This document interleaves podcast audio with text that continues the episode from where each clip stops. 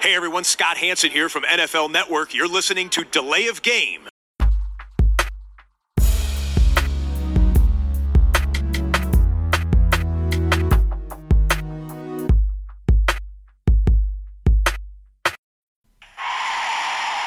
of game. Offense. Five yard penalty. Repeat down. Repeat down. Repeat down. Repeat down. Mittwochabend, Zeit für eine etwas spätere Podcast-Aufnahme. Hier meldet sich die Crew von Delay of Game, der Football-Podcast, heute mit Episode 162. Ja, Buccaneers gegen Chiefs, so heißt der Super Bowl am 7. Februar. Wie es dazu kam, äh, wie es bei den unterliegenden Halbfinalisten weitergeht und ähm, ja, was der erste Ausblick aufs große Finale hergibt, das alles heute in unserer Show und äh, mit mir am Start natürlich der Christian. Hallo. Hi, Tobi. Und auch Mr. 305, der Max. Hi Tobi, hallo Christian, grüß euch. Hi, Max. Alles fit bei euch, soweit. Na klar. Ja, ja, ja, ja, muss irgendwie. Ähm, ja, bevor es richtig losgeht, äh, müssen wir irgendwie ein Getränk aufmachen oder haben wir vielleicht schon aufgemacht? Was, äh, was könnt ihr denn heute anbieten? Äh, wir hatten, du hattest mich, glaube ich, letzte Woche, Tobi, kurz darauf angesprochen. Da war noch eins übrig. Jetzt habe ich mich doch mal an dieses komische Limo-Bier, weil es muss irgendwo weg. Na, Keiner trinkt. Also Nein, äh, muss ich mir jetzt Armer. Ja, ich habe bestimmt was Besseres. Ja, ich habe das äh, Schlüsselalt aus der Düsseldorfer Altstadt. Ja, gut, das ist natürlich. Aber jetzt der Tobi mit seinem Special Bier. Äh, ich habe das wunderbare Winter-IPA von Ale Mania aus Bonn. Das ist ein West Coast Double IPA mit äh, 8,5 Schrauben. Das ist wie Jackhammer-Style, oder? Äh, ja, ich glaube, der Jackhammer ist ein bisschen milder. Prost. Prost. Oh ja. Hm. Bisschen dunkler als die Ja. meisten äh, IPAs, muss ich sagen, von der Farbe. Es Dein schmeckt auch, macht dir jetzt nicht so den Begeisterten. schmeckt auch ein bisschen stärker als die, die ich so zuletzt mal ähm, bei mir rumfliegen hatte. Aber ja, kann ja. Äh, vielleicht entfaltet sich der Geschmack noch irgendwie. Egal. So, äh, Championship Sunday, gehen wir rein. Wir wollen natürlich über die Title Games sprechen. Ähm, 2631. Äh, ich habe mich ein bisschen gefürchtet vor, dem erst, vor der ersten Headline heute. Aber der Christian, äh, noch lacht er hier im, im Video. 2631, die Packers unterliegen den Buccaneers und verpassen damit ihre erste Super Bowl-Teilnahme seit zehn Jahren, wenn ich richtig gerechnet habe. Äh, meine ersten Fragen an euch heute. Was waren die entscheidenden Faktoren im NFC-Title Game? Und äh, was wird in Green Bay in der Offseason passieren? Denn Quarterback Aaron Rodgers hat ja so ein paar Kommentare geäußert, die erstmal für ein bisschen Wirbel gesorgt haben. Christian, wer könnte besser loslegen Ja. als du? Starte mal. Ja, und ich möchte ein bisschen durch das Spiel durchgehen. Ihr müsst äh, mir da folgen auf meinem auf meiner Wanderung durch die Höhlen. Achso, ich, ich dachte auf deinem Twitter-Account. Nee, nee, nee.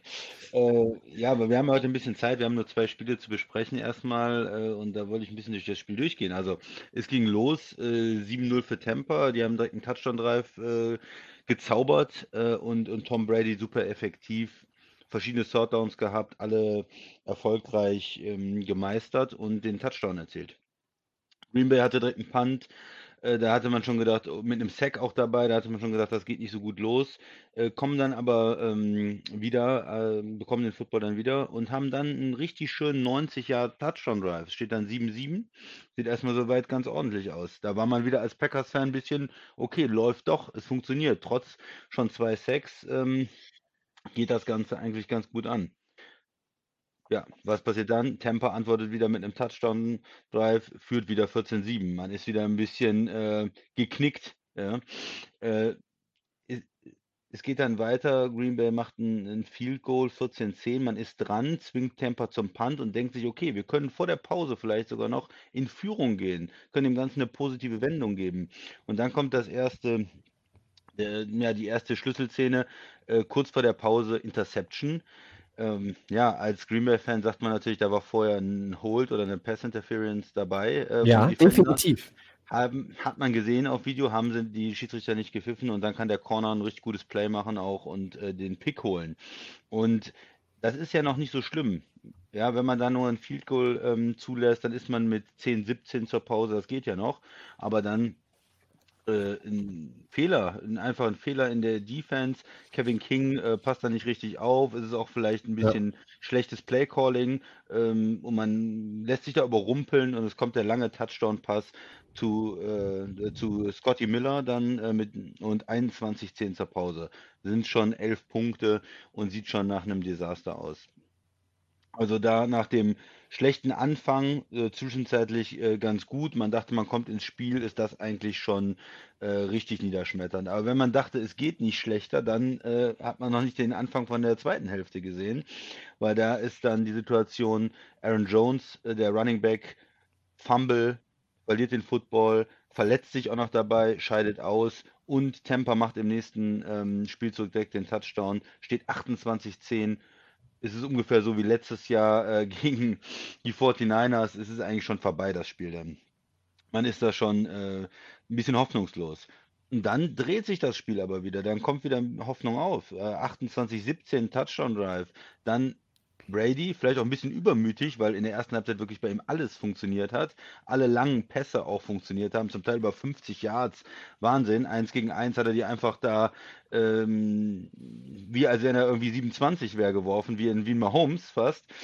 Äh, ist dann übermütig und äh, wirft den ersten Pick. Äh, ja, Green Bay äh, macht einen weiteren Touchdown, ist auf einmal dran. Äh, mit der Two-Point wären sogar nur ein Field Goal gewesen. Die schaffen die äh, Two-Point nicht, sind weiterhin fünf Punkte hinten. Darf ich da kurz einhaken? Hättest du an der Stelle die Two-Point-Conversion selber gecallt als Head Coach? Ja, hätte ich gemacht. Okay. Doch, hätte ich gemacht. Äh, es war ja auch so, das Play war ja gar nicht schlecht. Also der Receiver kriegt den, äh, das war äh, St. Brown, glaube ich. Ne? Ja. Äh, kriegt den äh, eigentlich äh, ans Trikot geworfen und, und lässt ihn nur fallen. Ein Drop. Eigentlich hätte, ähm, war es nicht schlecht vom Play Calling her. Und man ist da mit dem Field Goal eigentlich dran. Ich hätte es gemacht, warum nicht?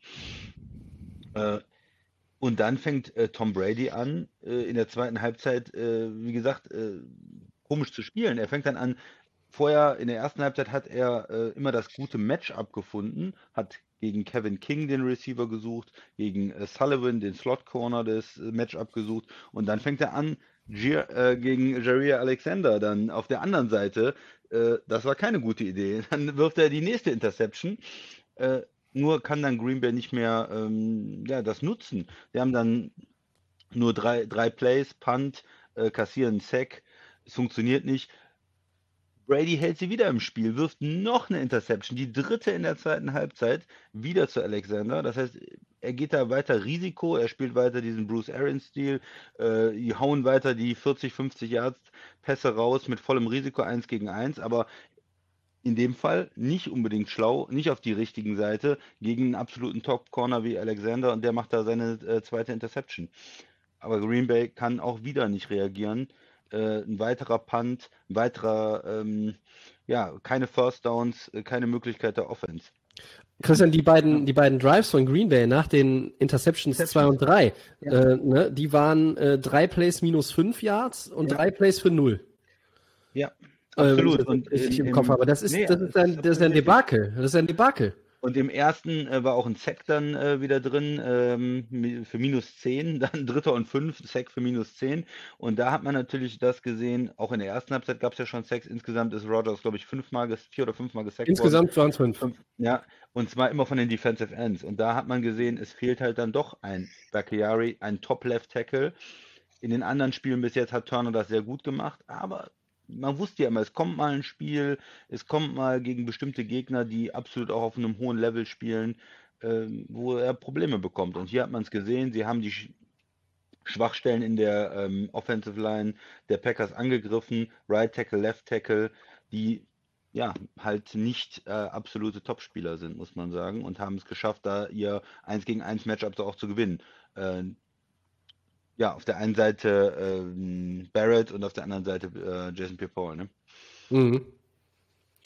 Ja, zwei Dida äh, Disaster Drives und da fehlte mir auch ein bisschen, man ist da nur fünf Punkte hinten.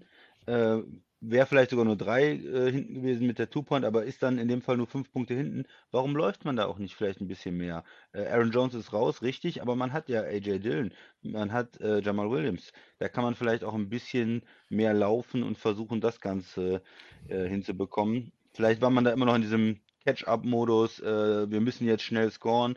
Ich finde, man hätte da vielleicht auch ein bisschen anders ähm, das Ganze angehen können. Tampa macht dann das Field Goal, ist äh, acht Punkte weg und Green Bay hat nochmal die Chance. Und dann eine kontrovers diskutierte Situation. Man hat an der, in der Red Zone, an der 8-Yard-Linie, 9-Yard-Linie den, äh, den Football und schafft es dann nicht, in drei Versuchen den Touchdown zu machen. Ähm, Rogers da auch mit einer unglücklichen Aktion, er wirft, obwohl er da Platz hat, selber zu laufen, kann selber laufen, vielleicht für den Touchdown oder kann auf jeden Fall so weit nach vorne laufen, dass man äh, dann äh, das Force dann ausspielen kann. Bei ähm, Vierter und Neun oder was es dann am Ende war, nehmen sie das Field Goal. Auch da? Ähm, Hättest du das auch so gemacht? Kritische Situation. Nee, ich hätte es nicht gemacht. Mhm. Äh, dritt, vierter, ja, vierter und acht war es dann. Ähm, ich hätte es nicht gemacht. Ich ich hätte es versucht. Man hat äh, Aaron Rodgers. Äh, man braucht auf jeden Fall einen Touchdown. Ich hätte gedacht, man kriegt keine bessere Situation. Man kann auch die Argumentation haben, die äh, Green Bay Defense hat dann ganz gut gespielt. Brady hat schon drei Interceptions geworfen. Ähm, aber ich hatte nicht das Vertrauen da irgendwie, dass sie nochmal einen Stop machen. Und ich hätte, ähm, hätte es gemacht. Aber ich hätte auch wirklich gut gefunden, wenn Rogers für sieben Yards gelaufen wäre Spielzug davon, dann wäre es eine einfache Entscheidung gewesen. Ne? Äh, Vierter und zwei ist was ganz anderes als Vierter und acht. Also, Mhm. ja, ich denke, das ist eine Fehlentscheidung gewesen. Ähm, aber es war vielleicht auch nicht entscheidend dann in dem Spiel. Äh, am Ende, äh, Tampa behält dann den Ball, spielt die Uhr runter, äh, Bay kommt nicht mehr an den, äh, an den Ball. Das Spiel ist vorbei. Noch eine Pass Interference äh, Penalty. King hält ganz klar den Receiver. Gleichzeitig gibt es auch ein Offensive Holding. Ähm, aber ist, ich will es jetzt auch nicht an der Schiedsrichterentscheidung festmachen. Am Ende ist es eine Sache, als, als Green Bay-Fan bleibt man zurück irgendwie und weiß gar nicht, woran, woran hat es eigentlich gelegen? Äh, was war eigentlich los in dem Spiel? Äh, auf der einen Seite ähm, hat die Offense ordentlich dann doch noch gespielt, trotz den, ähm, trotz den Sacks und hat einiges ja er, erreicht, immerhin 26 Punkte gemacht. Die Defense hat aber auch drei Picks geholt von Tom Brady. Das müsste eigentlich reichen. Ähm, es waren ein paar äh, Coaching-Entscheidungen da, die nicht gut waren. In der Defense wie in der Offense, finde ich. Aber es waren auch ein paar Schiedsrichterentscheidungen dabei, die vielleicht nicht ganz glücklich Da waren. bin ich bei beiden Punkten auf jeden Fall dabei. Der Max nickt auch schon. Also die Schiedsrichter, ähm, ich fand das schon sehr lopsided, äh, dass am Ende natürlich ähm, diese eine Strafe da gegeben wurde gegen Green Bay ähm, mit dem mit King dem hält, muss man sagen. Ne? Das ist völlig korrekt. Aber es war vorher ähm, schon ja, für mich irgendwie nicht ganz ausgewogen. Das muss ich einfach sagen. Und da spricht jetzt, äh, mag, mag auch natürlich meine äh, äh, leichte Brady-Antipathie ähm, sprechen, aber es ist einfach, es ist einfach ein Fakt gewesen in meinen Augen. Und äh, mit den Coaching-Decisions hast du auch schon einen Punkt angesprochen. Das, ja, fand ich auch mitunter sehr, sehr, sehr, sehr fragwürdig. Also ich hätte den vierten Versuch da schon ausgespielt, anstatt das Field zu nehmen. Ja, weil äh, ganz oder gar nicht. Ähm, ich weiß nicht, was man sich da irgendwie äh, über, überlegt. Du hast mir da auch eine WhatsApp geschrieben, äh, was soll das? Zwei, zwei First Downs und der, der Käse ist aufgegessen. Ne? Also äh, ich fand es irgendwie mitunter sehr komisch. Ähm, und wenn deine, deine Offense dann halt auch wirklich aus diesen Fehlern ähm, von Brady nichts machen kann, äh, tut mir leid, da ist dann einfach am Ende enttäuschend. Ne? Es ist am Ende enttäuschend, aber wenn man jetzt sagt, auch Tampa haben die großartig gespielt. Naja, die, ähm, was sie geschafft haben mit der Defense, sie haben Druck gemacht äh, auf Rogers, sie haben die Sacks geholt, sie haben das ähm, Running Game gestoppt und sie haben dann äh, den, diesen Turnover oder diese Turnover auch geholt, die Interception und den, den Fumble. Ja, aber am Ende denkt man sich auch, okay, äh, Tampa hatte drei äh, Turnover und äh, Green Bay nur zwei. Ja, wo, wo hast du das Spiel jetzt eigentlich verloren? Ähm, Äh, Du hast keinen Druck auf Brady erzeugt, du hast ihn nur einmal gesackt, du hast letztlich auch nur äh, in der Red Zone zwei von vier Drives irgendwie genutzt äh, zum, zum Touchdown. Das ist dann für Green Bay Verhältnisse, die ja seit Jahren, äh, ich glaube, die Statistik wurde sogar eingeblendet, ich glaube, seit zehn Jahren oder was, die Nummer eins äh, und mit einer überragenden Red Zone Percentage. 80% Touchdown-Rate. Das ist irre, irre Quote und, und, und da geht es dann nicht. Ich meine, Tampa Bay's Defense hat Playmaker, das wissen wir alle. Ähm, ich hatte das jetzt auch mal, ich glaube, im Spiel davor gegen die Saints als Schlüssel angesprochen. Sue, Pierre Paul, die Veterans in der D-Line, äh, als, als durchaus Leute, die den Unterschied auch mal machen können, die jetzt vielleicht nicht mehr so dominant sind, wie sie es früher mal waren, über eine ganze Saison gesehen, aber natürlich genau wissen, ähm, wo sind die Stellschrauben für die Playoffs, wo müssen wir den Hebel ansetzen äh, und, und dann tun die das auch. Und, und das haben sie getan. Äh, Shaq Barrett natürlich auch noch oben drauf. Äh, krasses Spiel gemacht. Ähm, aber am Ende, ja, hatte ich auch wieder das Gefühl, ähm, wie schon bei dem Saints-Spiel, muss ich leider auch da nochmal sagen, dass es nicht so in erster Linie von Tampa Bay Buccaneers gewonnen wurde, sondern es wurde einfach in dem Fall, jetzt waren es die Green Bay Packers, von den Packers verloren, weil das Momentum war am Kippen, vielleicht war es auch gekippt äh, und du hast es einfach nicht ausgenutzt. Ja, du darfst halt auch in der ersten Halbzeit dich nicht in so, eine, in so ein Loch bringen. Ne? Bei 14-10 ist alles noch eng und dann der, der Pick. Dieser Drive, Christian. Ja, aber oh, dieser Drive zum, zum 14-10 anstatt zum 14-14, dass man da hat auch nur ein Field Goal macht, das war ja der andere Drive, wo es in der Red Zone gehapert hat. Ja, ne? das stimmt. Ja. Aber diesen, diesen Touchdown auch zu kassieren, wo man eigentlich wissen muss, okay, die können entweder, die können eigentlich nur tief passen für den Touchdown. Wenn sie für fünf Jahre äh, passen, dann stoppt man die, dann äh, passiert ja nichts großartig äh, mit dem, mit dem Field Goal dann noch vielleicht vor der Pause. Also es war eine, eine sehr seltsame Entscheidung. Das Einzige, was dir nicht passieren kann, darf, die, ist dieser Touchdown abzugeben. Äh, sonst müssen sie da noch ein, ist vielleicht noch eine Sekunde auf der Uhr und sie versuchen ein schwieriges Field Goal, aber den Touchdown kannst du doch da nicht abgeben. Du kannst ja nicht die Seitenlinie mhm. da äh, den tiefen Touchdown abgeben.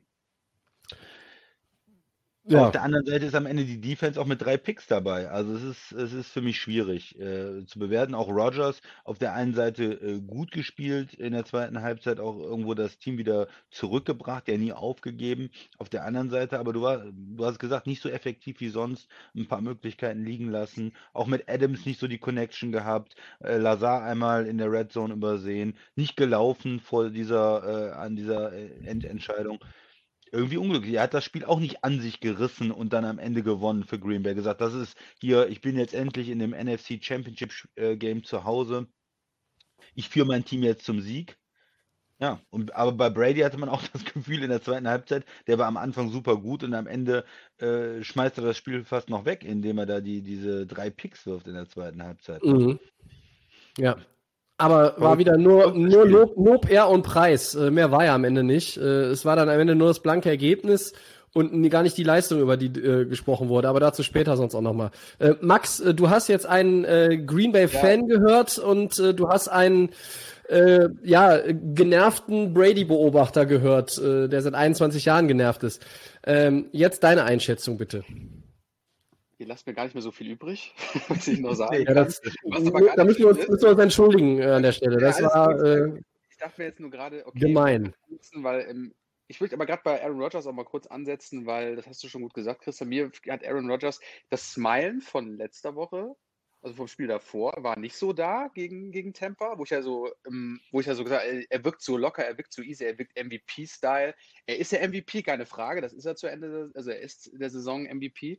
Aber mir hat es, ähm, mich hat auch verwirrt, wie ihr schon gesagt habt. Ähm, mal waren die Drives von den Packers gut, da sah das alles wieder super aus und dann war wieder so, ähm, dann kam wieder ein Sack zustande, dann ist es wirklich extremst durchgebrochen und das auch mehrere Male. Und dann kam wieder so, dann war wieder die Packers wieder am Spiel. Sie haben es dann auch nicht zugemacht, das ganze Thema, sondern sie hatten auch, Aaron Rodgers sah dann wieder so aus, hm, was mache ich jetzt? Wo passe ich jetzt hin? Hat da jetzt wirklich die Connection mit Devante, äh, mit Devante Adams äh, gefehlt? Der war ja wirklich nicht da an dem Wochenende. War ja auch klar, irgendwo ist er Nummer 1 Receiver, da müssen die anderen Jungs mal ein bisschen mehr machen, weil das Scantling war ja wirklich 115 Yards, ein Touchdown, war ja alles vollkommen solide.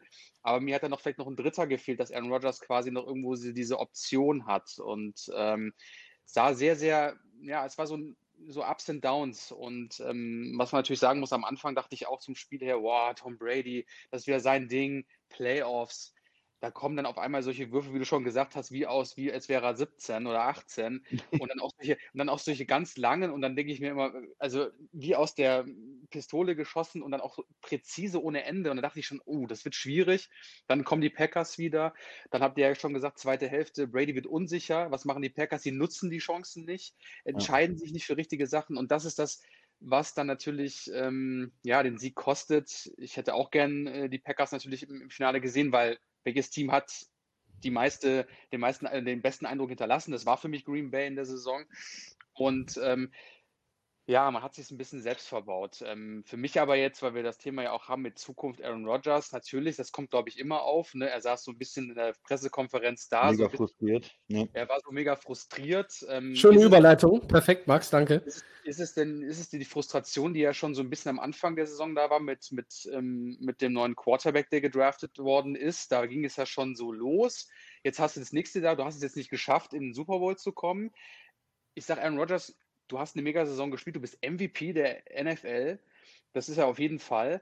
Ähm, und ich glaube auch, das ist jetzt einfach nur so ein bisschen Frustration. Ich glaube, Green Bay kann es da einfach aus lernen. Was ich immer kritisiert habe, war, guckt, was auf Receiver jetzt in der Offseason noch möglich ist. Macht da noch irgendwas, dass er denen noch eine Sicherheit gibt. Aber Aaron Rodgers ist für mich der Typ, der bleibt in Green Bay, der wird den Verein nicht verlassen.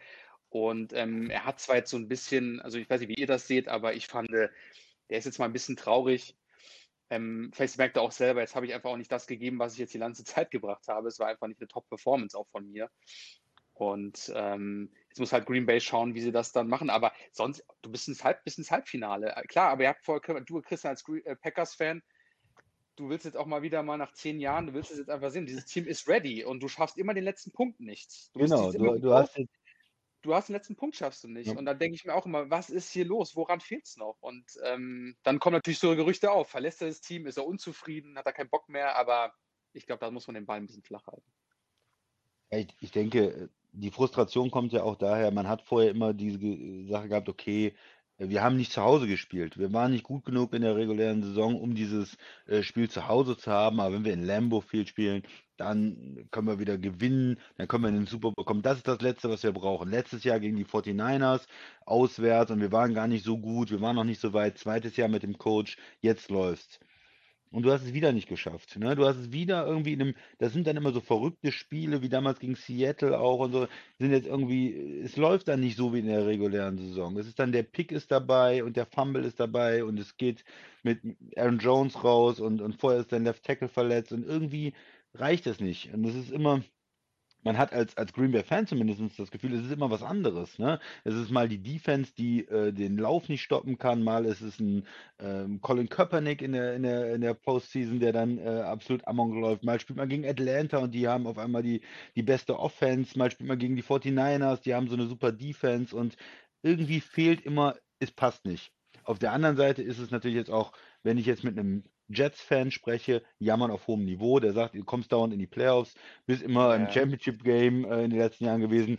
Also, was soll man sich beschweren? Ich denke dass, äh, nicht, dass Aaron Rodgers geht, weil wohin will er denn gehen? Wo ist denn eine bessere Situation? Er war jetzt äh, neuen Coach und zwei Jahre hintereinander im NFC Championship Game. Wo willst du denn jetzt hingehen, wo du eine bessere Situation hast, den Super Bowl nochmal zu gewinnen? Das will er ja. Äh, für Tom Brady war das relativ leicht. In Tam äh, New England war nicht mehr so viel Qualität da und er geht nach Tampa Bay mit den Receivern, äh, mit den ganzen äh, jungen Spielern, äh, mit den Möglichkeiten, die sie haben. Da hat aber Brady natürlich auch noch, und das muss man ihm, muss man Brady zugutehalten, auch noch Impact gehabt. Ne? Er hat dafür gesorgt, dass Gronkowski kommt. Ja, er hat sich für Antonio Brown stark gemacht. Also ähm, das könnte ein Aaron Rodgers auch, wenn er irgendwo anders hingeht. Und es gibt Möglichkeiten, ähm, wo man sicherlich auch durchaus Championship-Kaliber-Teams ähm, hat. Aber ich glaube auch, äh, wie ihr, dass, dass, der, ähm, dass der beste Platz für ihn weiterhin in, in Lambeau Field ist und äh, in, in Grün und Gelb. Warum auch nicht? Ähm, das einzige, das einzige Ding, also er hat ja erstmal nochmal vielleicht ein Stück zurückgegangen. Er hat ja in der Pat McAfee Show ähm, das Ganze schon wieder revidiert und er hat dann ja. gesagt, nach dieser Saison gibt es ja eigentlich keinen Grund, warum ich nicht zurückkommen sollte. Und auch die Packers-Offiziellen haben gesagt, wir wären ja Idioten, wenn wir den jetzt wegschicken. Andererseits, da ist dieser Jordan Love gedraftet mit einem First-Round-Pick. Alle haben gesagt, hey Green Bay, ihr müsst noch mal vielleicht einen Receiver, äh, um halt noch ein Komplementär zu haben zu Devante Adams verpflichten. Das haben sie nicht getan. So, und dann spielst du eine monstermäßige Saison. Trotzdem, ja. Also ich meine, klar, dieses Team hat auch irgendwo äh, seine Schwierigkeiten gehabt, aber jedes Team äh, von den, die im, im Championship-Game standen, hatten, hatten Schwierigkeiten. Äh, Tampa Bay hatte eine sehr unkonstante Phase ähm, auch in der Saison. Ja. Die Bills, Bills konnten eigentlich über Wochen und Monate nicht mehr den Ball laufen. Ähm, die Chiefs äh, wirken angeschlagen. Die haben nur ein Spiel, aber wir haben es oft genug äh, im Podcast gesagt, nur ein Spiel verloren. Aber die waren ganz oft davor, andere Spiele zu verlieren die vom Papier eigentlich überhaupt gar kein Problem sein dürften. Und auch die Packers hatten hier und da äh, einfach in bestimmten Mannschaftsteilen natürlich nicht so blendend ausgesehen, dass man sagt, oh, Green Bay gewinnt auf jeden Fall den Super Bowl. So, das Probleme, alle vier. Aber natürlich, die, die Möglichkeiten in Green Bay sind fantastisch ähm, und die bleiben auch fantastisch. Ich könnte mir vorstellen, Rogers zockt noch ein bisschen um einen äh, anders strukturierten und dotierten Vertrag, dass er vielleicht einfach noch mal ein bisschen mehr Geld haben will. Auch wenn er natürlich nicht in der Position äh, sich befindet im Stadium seiner Karriere, wo man jetzt sagt, er braucht das noch. Er möchte natürlich eigentlich nur diesen zweiten Super Bowl Ring. Ja. ja? Ähm, und ich glaube, dass sich Jordan Love weiter gedulden muss. Am Ende wird Rogers nirgendwo hingehen. Es gibt keinen überraschenden Trade oder sonst was. Ähm, das Einzige, wo es nochmal ein bisschen brenzlig werden könnte in der Offseason, ist meiner Meinung nach Manager, äh, also GM Brian Gutekunst wird sich mit ihm unterhalten. Ähm, und wenn Rogers tatsächlich dann da sagt, äh, mehr Guaranteed Money in einer vielleicht nochmal Umstrukturierung oder, oder sonst was vom, von seinem bisherigen Deal ähm, und gute Kunst sagt, nee, das machen wir nicht, weil hier ist Corona und Salary Cap runter und weiß der Kuckuck was äh, und wir wollen ja auch noch einen zweiten Receiver verpflichten, das wird kein Rookie, sondern es wird vielleicht jemand, den wir in der Free Agency holen dann könnte da nochmal Bewegung reinkommen, ja. Also Rogers hat diese ganze Sache ähm, aus dem, aus dem Front Office, die Entscheidung, hey, wir draften hier Jordan Love, das hat den megamäßig genervt und gestört und geärgert, das ist ja gar keine Frage. Er hat aber die beste Antwort gegeben, indem er einfach sich professionell verhalten hat, vor der Saison und in der Saison auf MVP-Niveau gespielt hat. Der Max sagt es, er ist der MVP. Er wird am Samstag, den 6. Februar bei den NFL Honors ausgezeichnet als der MVP. Äh, sobald wir es wissen, werden wir es twittern und werden ihm gratulieren. Als, mit als eine der ersten verspreche ich hiermit schon, weil es einfach auch verdient ist. Trotzdem hätte er das natürlich gerne eingetauscht. Für, für Rogers ist der MVP am Ende einen feuchten Furzwert.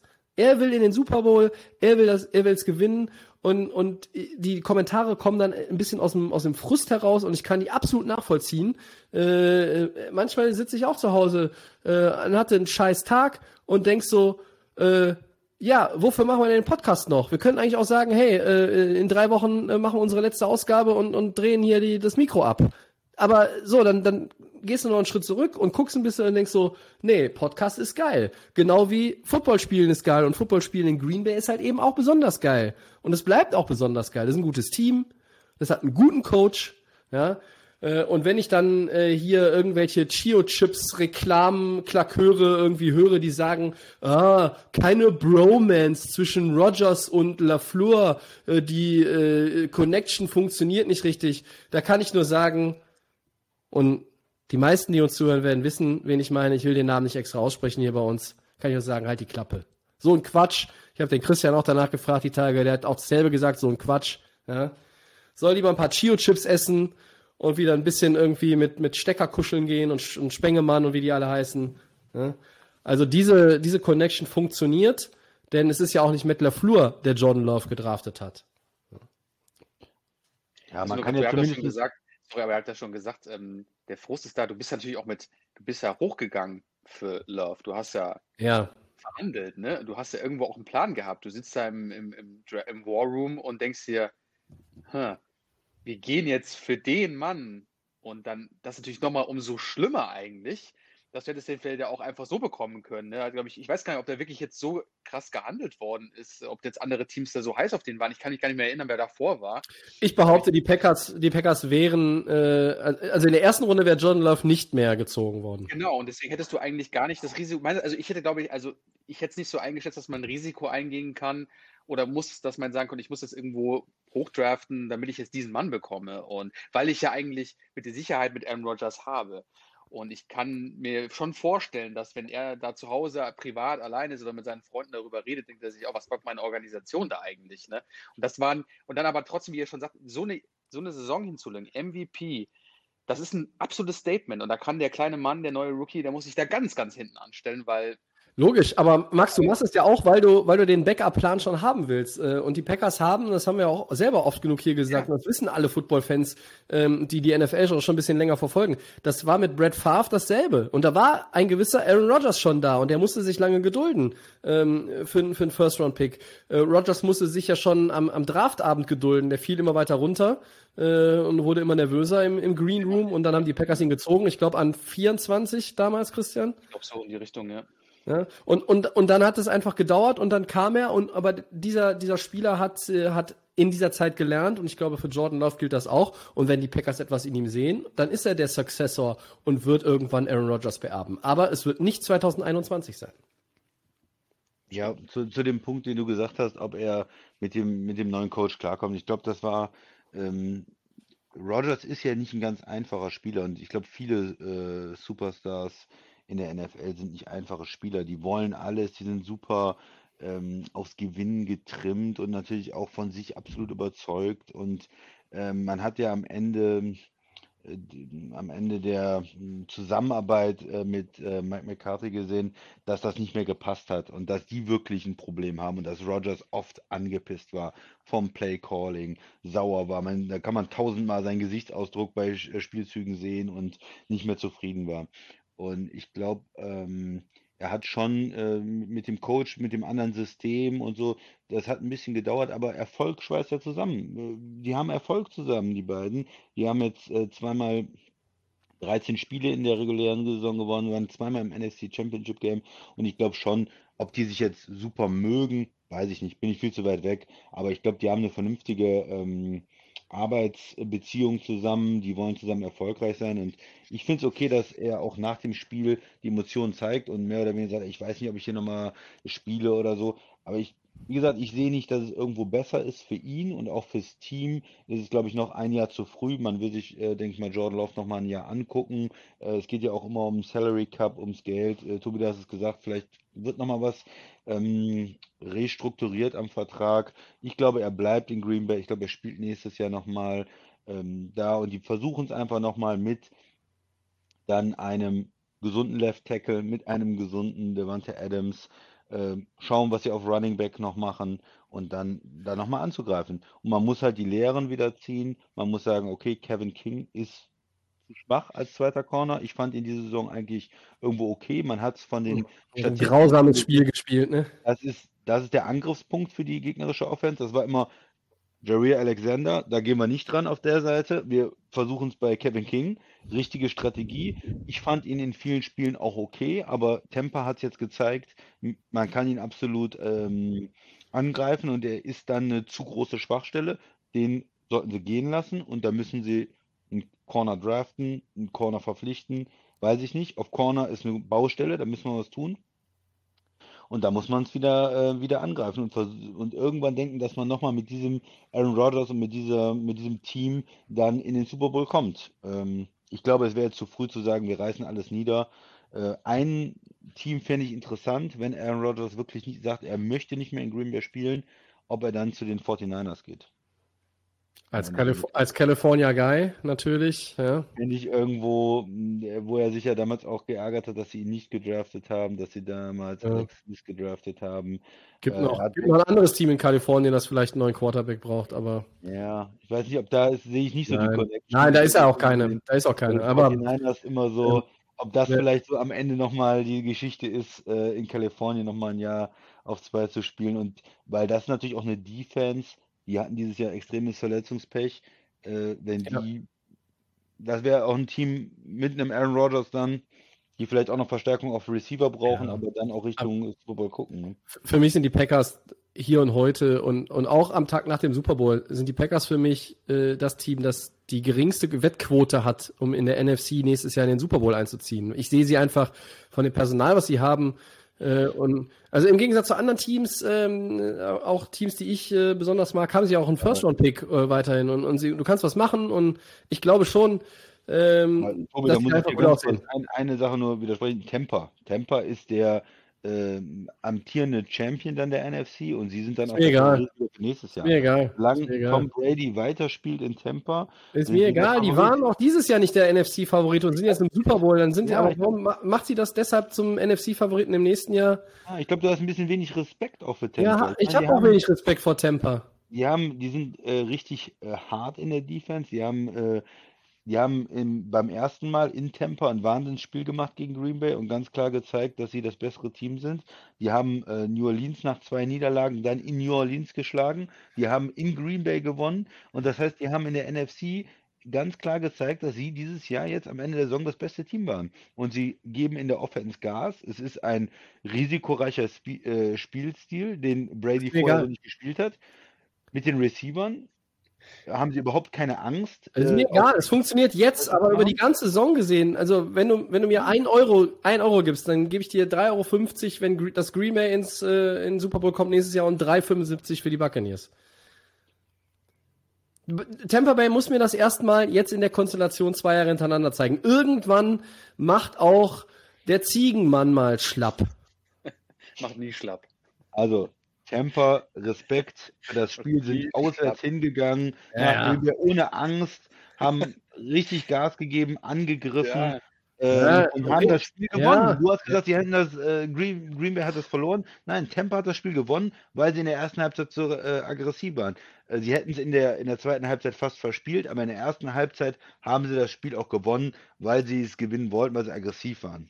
Okay, dann haben sie es in der ersten Halbzeit gewonnen und Green Bay hat es in der zweiten verloren und aus äh, so sagen, ja. Äh, aus, aus Plus und Minus wird Tampa Bay Buccaneers. Ähm, okay, gut. So viel dazu. Ähm, Mann, Mann, Mann. Fand ich cool. N NFC Also Title war- Game. Haben wir War viel, gerade ins Spiel. Viel drüber geredet. Nee, ich fand's scheiße, aber gut, das steht auf einem anderen Blatt Papier. So, dann machen wir weiter. Äh, übrigens, wir müssen vielleicht in der, in Introduction äh, künftig auch immer äh, eine Altersfreigabe irgendwie äh, geben. Ich glaube, diese Episode heute wird ab 16 sein. Äh, für alle die, die jetzt im Auto sitzen mit den Kindern auf dem Rücksitz äh, und das so Au- Autoradio hören, ihr wisst ja Bescheid. Vielleicht zwischendurch mal einfach die Lautstärke runterdrehen oder auf Pause machen. Ähm, ne? Gut, also weiter geht's. Soll ich mal weitermachen? Ja, mach du doch. Ähm, Ja. ja. Sieg für die Chiefs im AFC Title Game. 38-24 gegen die Bills. Was fehlt Buffalo gegen Patrick Mahomes und Co.? Und werden sich beide Teams in den kommenden Jahren vielleicht noch öfters in diesem Spiel gegenüberstehen? Tobi, starte du doch mal. Die Chiefs back in the Super Bowl.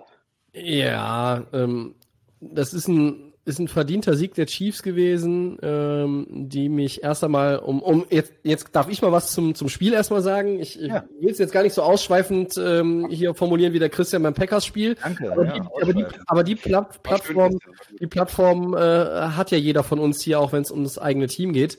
Ähm, und äh, da sind jetzt Teams, die wir, glaube ich, sympathisch finden, aber wo jetzt keiner irgendwie die ganz großen Aktien drin hat, von wegen, das ist unser Lieblingsteam. Also Tampa Bay, äh, Tampa Bay hatten wir eben, Entschuldigung, Kansas City hatten äh, ein richtig gutes Spiel hingelegt, was mal wieder charakteristisch war für die Chiefs in den letzten ein, zwei Jahren. Die haben erstmal nämlich zurückgelegen, ja. Äh, macht äh, Tyler Best einen Extrapunkt, ist es 10-0, so ist es nur in Anführungszeichen 9-0, Field Goal, Touchdown. Und am Anfang habe ich ganz besonders auf die Bewegungen von Patrick Mahomes geachtet. Wie ist er hektisch, weil vielleicht noch ein bisschen so, ich möchte keinen Hit kassieren wegen der äh, Concussion. Äh, ist er beweglich auch, kann er sich gut drehen, kann er auch gut bei den Würfen den, den Fuß in den Boden stampfen, weil er halt dieses Turf-Toe-Problem auch hat. Und da habe ich sehr, sehr genau hingeguckt. Und am Anfang habe ich gedacht, oh oh, ähm, das ist wirklich nicht so gut. Und ich habe es ja letzte Woche im Podcast gesagt. Und dann hat der Christian mich ja auch noch dazu gebracht, auf Buffalo zu tippen. Vielen Dank nochmal dafür. Ähm. Ja, danke.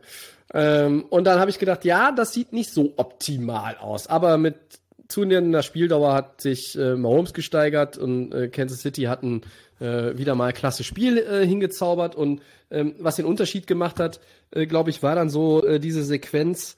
Ähm, die Bills hatten einen guten Drive ähm, und da gab es eine Interception von Josh Allen. Und da habe ich so wieder an den Christian gedacht, irgendwann mitten in der Nacht, aber äh, äh, nur aus Footballgründen natürlich. Und er sagte nämlich immer in den letzten Wochen und Monaten, ich warte bei Josh Allen mal wieder auf so einen Josh Allen-Moment, also auf diesen, wie Josh Allen in den ersten Jahren war. Also dass einfach mal da noch ein Fehler kommt, vielleicht etwas schlecht nachgedacht und ich habe das auch schon in dem im Spielfall auch vorher das ein oder andere Mal gesehen. Josh Allen hält zu lange den Ball fest, wartet, wartet, wartet, wird gesackt und dann kassiert einen Sack für minus 17 Yards oder weiß der Kuckuck was. Ja, Wirf den ja. Ball weg, Junge. Du musst lernen, den Ball wegzuwerfen. Du kannst nicht immer versuchen, ein Play zu erzwingen, wo kein Play ist. Das können auch die ganz Großen ihres Fachs nicht oder nicht immer. Die werfen den Ball dann weg. Äh, die ganz Wahnsinnigen werfen den Ball dann auch nochmal nach vorne und hoffen, dass sich irgendwo ein Receiver noch den Weg frei gebahnt hat. Nein. So, und dann wirft er diese Interception und ich habe es mir aufgeschrieben, der Drive hatte 12 Plays, 55 Yards äh, und das war 15-31 Rückstand und dieser Pick war eigentlich dann die Entscheidung endgültig. Ja? Also Buffalo lief ja, nachdem sie halt, wie gesagt, am Anfang vorne waren, eigentlich immer hinterher, nachdem Kansas City einmal in Führung gegangen war. Und die Unterschiede in dem Spiel ja, ich weiß nicht, bei Buffalo fehlte mir so ein bisschen einfach die Abgezocktheit. Und man kann auch sagen, das Team ist ja auch jung und man äh, viele Spieler haben jetzt auf dieser Stage noch nie, ähm, nie gespielt oder, oder vielleicht auch nur mal irgendwie mit einem anderen Club einmal gespielt, wenn überhaupt. Äh, das habe ich mir aber nicht rausgesucht. Und ähm, Buffalo hatte keine Antwort auf Travis Kelsey und auf Tyreek Hill. Das sind, das sind die beiden unkontrollierbaren Monster, äh, neben Patrick Mahomes in dieser Kansas City Chiefs Offense. Ich glaube, Kelsey hatte 13 für 118 und zwei Touchdowns, davon schon neun oder zehn in der ersten Halbzeit. Hat, glaube ich, da irgendeinen Uraltrekord von Shannon Sharp, um Gottes Willen, Shannon Sharp, eingestellt. Und, und Tyreek Danke, Max, ich wollte es nicht sagen. Ja, ähm, ja, reiht, sich, reiht sich ein in der Phalanx äh, der, äh, äh, des äh, Chio-Chips-Trainers. Und dann haben wir natürlich noch Tyreek Hill, 9 für 172. Der Christian guckt immer, ich glaube, der weiß gar nicht, wen ich damit meine. Äh, Sag ich dir später, Christian, nach der Aufnahme. Okay. Also Tyreek Hill 9 für 172, der hat ja auch wieder gemacht, was er wollte. Ähm, und ja, Kansas City hat dann äh, am Ende auch auf Eric Fischer verzichten müssen, den, den Left Tackle, der sich die Achillessehne gerissen hat. Äh, das ist mit Blick auf den Super Bowl natürlich äh, keine besonders gute Geschichte. Ist der fit für den Super Bowl oder eher nicht? Ja, der ist eher nicht fit, äh, habe ich gehört. Also so äh, äh, ist, ja, ist ja schön, dann, dann trifft der Tampa Bay wieder auf eine O-Line, wo der Left Tackle fehlt. Ist doch wunderbar. Eine schwere Verletzung ist natürlich, ähm, ja. will, will keiner haben als, als Athlet. Äh, ich glaube, der berühmteste in letzter Zeit Kevin Durant, ne? Mit der, mit der Basketballstar mit der Achillessehne. Ja, der hat es ja nicht im Griff. Ähm, der ja. kam jetzt ja äh, gut wieder zurück auch. Ähm, ja. Von daher auch zu hoffen, dass äh, Eric Fischer da wieder. Ja, also unterm Strich war es äh, das, das letzte jetzt noch von mir dazu zu dem äh, zu der Frage. Ja. Chiefs hatten, hatten das Spiel äh, dann nach dem Rückstand irgendwann in den Griff bekommen und, und haben es dann auch nicht mehr, äh, haben es einfach kontrolliert. Buffalo äh, hat alles gegeben, die haben sich da wirklich, man muss es so, so abgedroschen, das klingt, äh, trotzdem sagen, die haben sich tapfer äh, geschlagen, haben sich auch teuer verkauft, aber ähm, ich hatte eigentlich auch bei, bei 10-0 nie das Gefühl, oder 9-0 war es ja, nie das Gefühl, ähm, dass Kansas City das Spiel verliert. Ja, genau, es war ein äh, typisches Kansas City-Spiel, 9-0 und dann geben wir mal Gas. Und da hatte Buffalo eigentlich auch in der Defense zu wenig gegenzusetzen. Ne? 14 Plays, 80 Yards, 5 Plays, 82 Yards, 9 Plays, 77 Yards. Das waren die Touchdown-Drives da in der ersten Halbzeit. Und schwupp sind sie da 21-12 vorne zur Pause. Und dann ähm, ist das eine die Field Goals. Das reicht natürlich nicht gegen Kansas City, wenn du Field Goals machst. Ja. Und das andere dann der eine Pick. Und äh, dann bist du, bist du auf einmal 38, 15 hinten. Und danach, ehrlich gesagt, dass sie da noch einen Touchdown und einen Onside-Kick und einen Field Goal gemacht haben, das Spiel war schon längst gelaufen. Also das, mhm. nach der Interception, du hast gesagt, Tobi, war das Spiel durch und man hatte eigentlich ähm, da das äh, in, ab, ab diesem 9-0, wo das dann losging mit den Kansas City Drives, dann dachte man, oh, Kansas City ist da. Ich hatte vor dem Spiel gesagt, wenn Mahomes spielt, fit ist, dann gewinnen die das Spiel und, und so sah es dann auch. Es war zu viel für die Buffalo Defense, hatten keine Antwort gegen die Playmaker und ja, ein gutes Spiel von der Kansas City Offense einfach auch. Sie hatten dieses Kreative weiterhin, diese, ähm, ja, da wird angetäuscht, da wird angetäuscht, einer läuft von links nach rechts und dann ist es ein äh, Unterhandpass zum Tight End oder irgendwie sowas, ja. Also es waren ja, äh, die Gadget Plays halt wieder. Diese Gadget Plays, diese ähm, und du musst immer aufpassen. Äh, Tyreek Hill, der, der rennt dann von rechts nach links und der ist so verdammt schnell. Ja, die Defense konzentriert sich darauf, aber dann geht der Ball wieder woanders hin und Mahomes hat die Möglichkeit, ähm, alle Pässe zu machen und auch in Bewegung super präzise zu werfen. Ja, das, äh, und die Kansas City Defense, die hat irgendwie gespielt, so wie letztes Jahr. G gut genug, hat dann den, den Turnover geholt und ein paar Mal zum Field Goal, ein paar Sacks, hast du gesagt. Ähm, ja, und für Buffalo, ja, dieser, dieser, zum Teil diese Sachen bald so lange festgehalten, Sack für 15 Yards kassiert, hm. nach hinten gelaufen.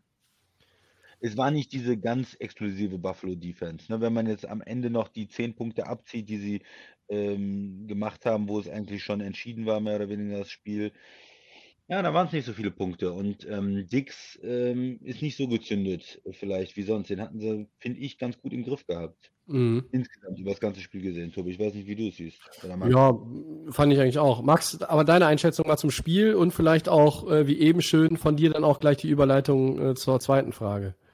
Ja, ich, ihr habt ja schon alles gut gesagt, aber wie gesagt, vollkommen recht gehabt. Ähm, es war genau das Thema. Ähm, Kansas braucht wieder so einen kurzen Dämpfer und dann drehen sie halt wieder voll auf. Und als Hat dich das gewundert? Hat dich das eigentlich gewundert? Eigentlich Oder? mich nicht gewundert. Das ist genau das, was du ja am Anfang gesagt hast, Tobi, genau der richtige Satz, ähm, was wir einfach von Kansas einfach kennen. Ähm, das brauchen die einfach auch in gewissen Situationen und gerade, glaube ich, wenn auch einfach es um alles geht, ähm, dann sind sie umso besser.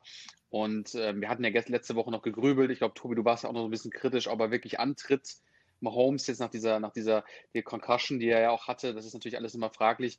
Ich und Christian waren eigentlich gesagt, okay, wenn wir sind eigentlich davon ausgegangen, aber vollkommen richtig. Ähm, das kann man natürlich immer, äh, ähm, hätte er nicht gespielt, würde es anders aussehen, gar keine Frage.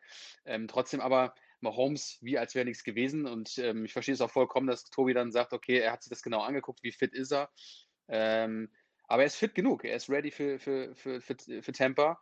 Er ist ready für den, für den GOAT. Und ähm, ja, es hat alles super zusammengepasst. Ihr habt es schon gesagt, die Chiefs Defense sah gut aus. Buffalo, gerade auch die Offense, du hast Dix rausgenommen und schon konntest du keine Antwort mehr geben äh, von Buffalo Seite. Dann hat diese krassen Sacks gegeben, die dann wirklich extremen Raum gekostet haben.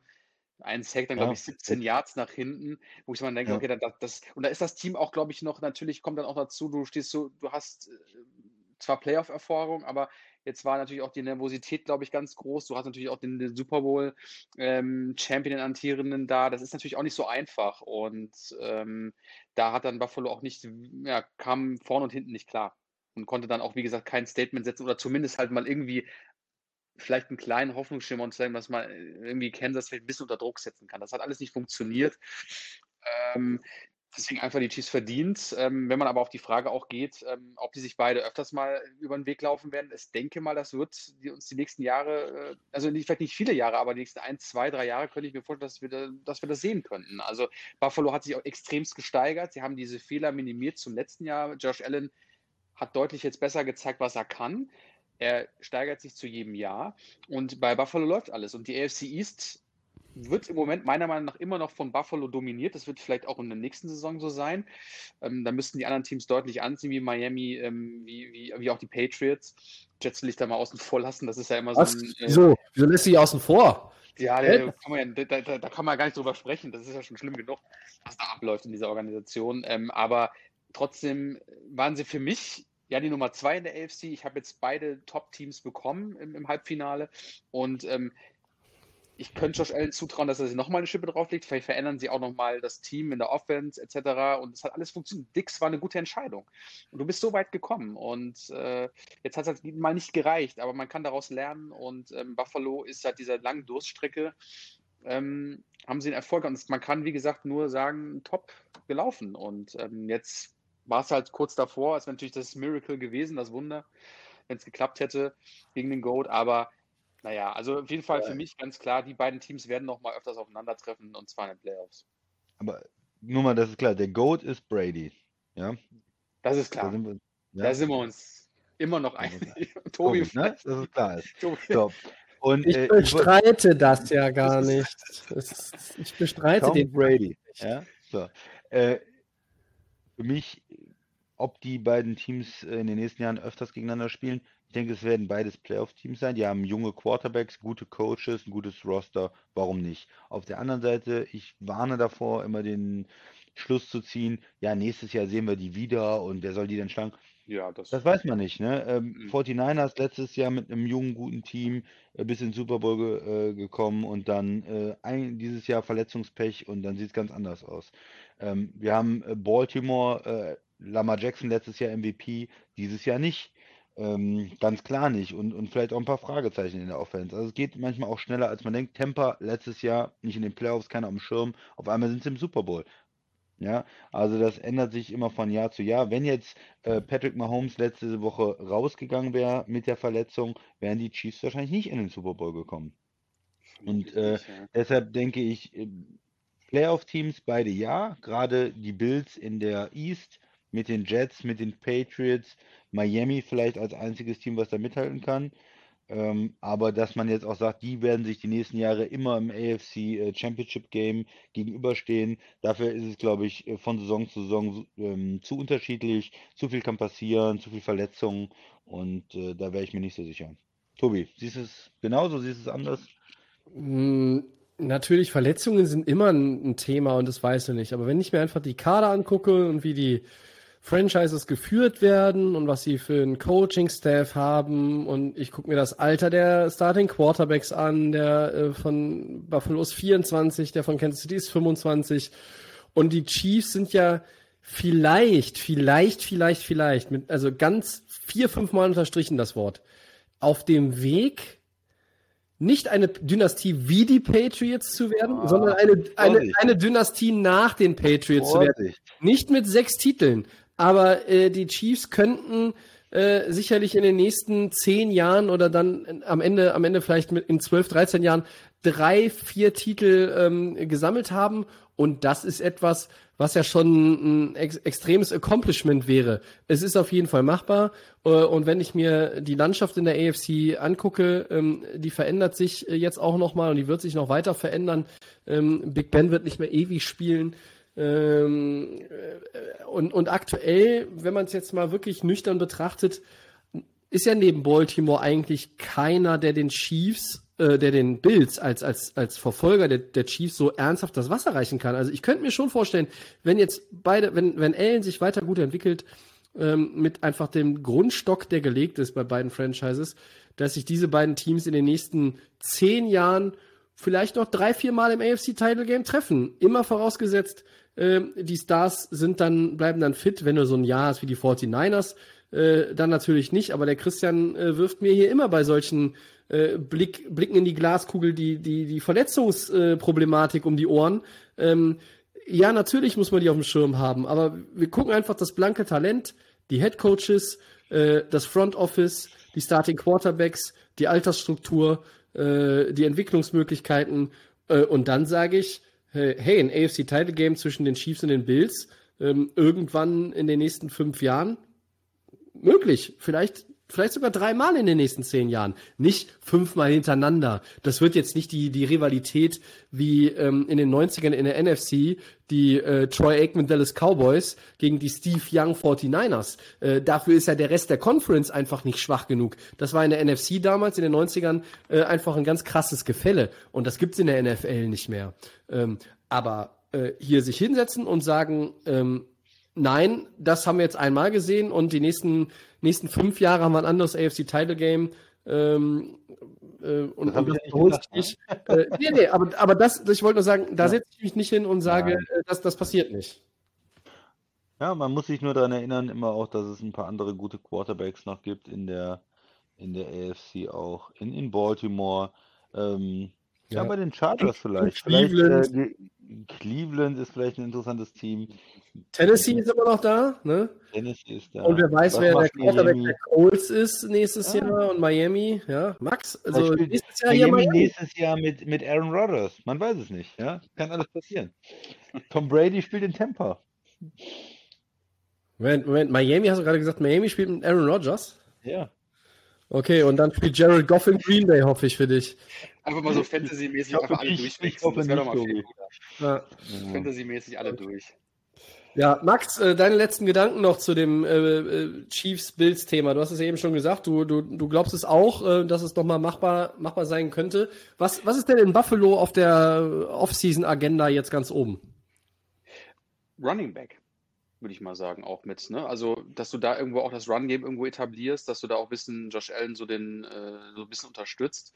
Ich glaube, mit Das heißt, du, du, du Singletary bist du nicht mit einverstanden und dann auch Zach Ich Moss. weiß nicht, für mich war, also Nein. wenn ich die Saison davor sehe, da war er ja irgendwie so ein, in der Rookie, da war er ja echt, boah, da war so Überraschung, ne, dass er hat ja einen Lauf nach dem anderen gemacht und dann war er jetzt irgendwie in der neuen, also in der letzten Saison war er irgendwie, irgendwie so nicht so auffällig und ähm, bei Buffalo ist eigentlich im Prinzip ist eigentlich alles im Moment gegeben. Ähm, da hat, wie gesagt, das war Nummer eins war Receiver, Stefan Dix hast du geholt, das funktioniert. Und wenn ich jetzt irgendwo wieder schaue, wo kann man Lücken schließen, die Defense, ja, die haben wir immer so, die, die ist immer so ein bisschen 50-50, da könnte man auch nochmal gucken. Aber ich würde sagen, Running Back, damit du einfach auch, ähm, Josh Allen, der dann auch wieder, so, wie jetzt am Wochenende, so ein paar Fehler gemacht hat, ähm, dass er dann den Ball auch vielleicht mal an den, an den starken ähm, Running Back geben kann. Also immer so Kleinigkeiten reichen anscheinend schon bei Buffalo, um einen großen Effekt zu erzielen. Und das machen die Organisationen sehr, sehr gut. Und ich glaube, dass einfach nur, wenn du da irgendwie ein, zwei Spieler nochmal auswechselst, dass du dann ready bist für den nächsten Step. Also möglichst alles. Ja, ich, ich glaube, der, der Max hat da einen Punkt, ich, dass äh, Moss einfach gefehlt hat auch, ne? Der, der Running Back, der ja Ja. verletzt war. Dadurch hatten sie dann nur äh, Singletary und der ist irgendwie gut in so einer Rolle, wo er mit einem zusammenarbeitet. Äh, das passt dann ein bisschen besser. Da hat jetzt schon jemand gefehlt. Auf der anderen Seite kommt Moss dann ja wieder am Anfang der nächsten Saison, wird er wieder fit sein. Ähm, von daher, klar, Running Back kann man machen. Ich denke, die Bills haben eine Menge Möglichkeiten. Die können ganz entspannt schauen, ähm, wo sie sich verbessern wollen. In der Defense ist auch überall. Ähm, es ist keine schlechte Defense, aber es ist auch überall eine Verbesserung möglich. Also wenn du einen, einen Top-Corner, um mit White zusammen dann nochmal was zu machen, warum nicht? Äh, warum kein Edge-Rusher? Warum kein Linebacker? Sie haben mit einem äh, jungen Quarterback, der noch auf dem Rookie-Contract ist, dann ja auch vom Salary Cap eine Menge Möglichkeiten. Und sie sind ein Erstmal, ja. ja, erstmal noch. Und sie sind ein Team, was jetzt, äh, vielleicht gibt es auch einige Spieler, die jetzt bei anderen Teams entlassen werden, weil die zu wenig Geld haben, wo man hingucken kann, müssen die Saints vielleicht ein paar Spieler abgeben oder so. Ich denke, die äh, haben es in den letzten Jahren ähm, gut gemacht in Buffalo, das äh, Roster zu verstärken. Und die haben alle Möglichkeiten. Man hat, ist natürlich jetzt auch enttäuschend, man hat das Championship-Game äh, in Kansas City relativ klar verloren. Auf der anderen Seite, nach zwei, drei Wochen werden die Bills-Fans sagen, geile Saison gewesen. Der Ja. Quarterback hat sich entwickelt, der hat einen riesen Step gemacht jetzt in den letzten zwei Jahren. Und das ist das Wichtigste. Du hast einen jungen Quarterback, äh, du hast einen Top-Receiver, du hast einen guten Coach. äh, Du kannst das Roster jetzt verstärken und kannst darauf aufbauen. Nächstes Jahr wieder Playoffs, du willst wieder die Division gewinnen.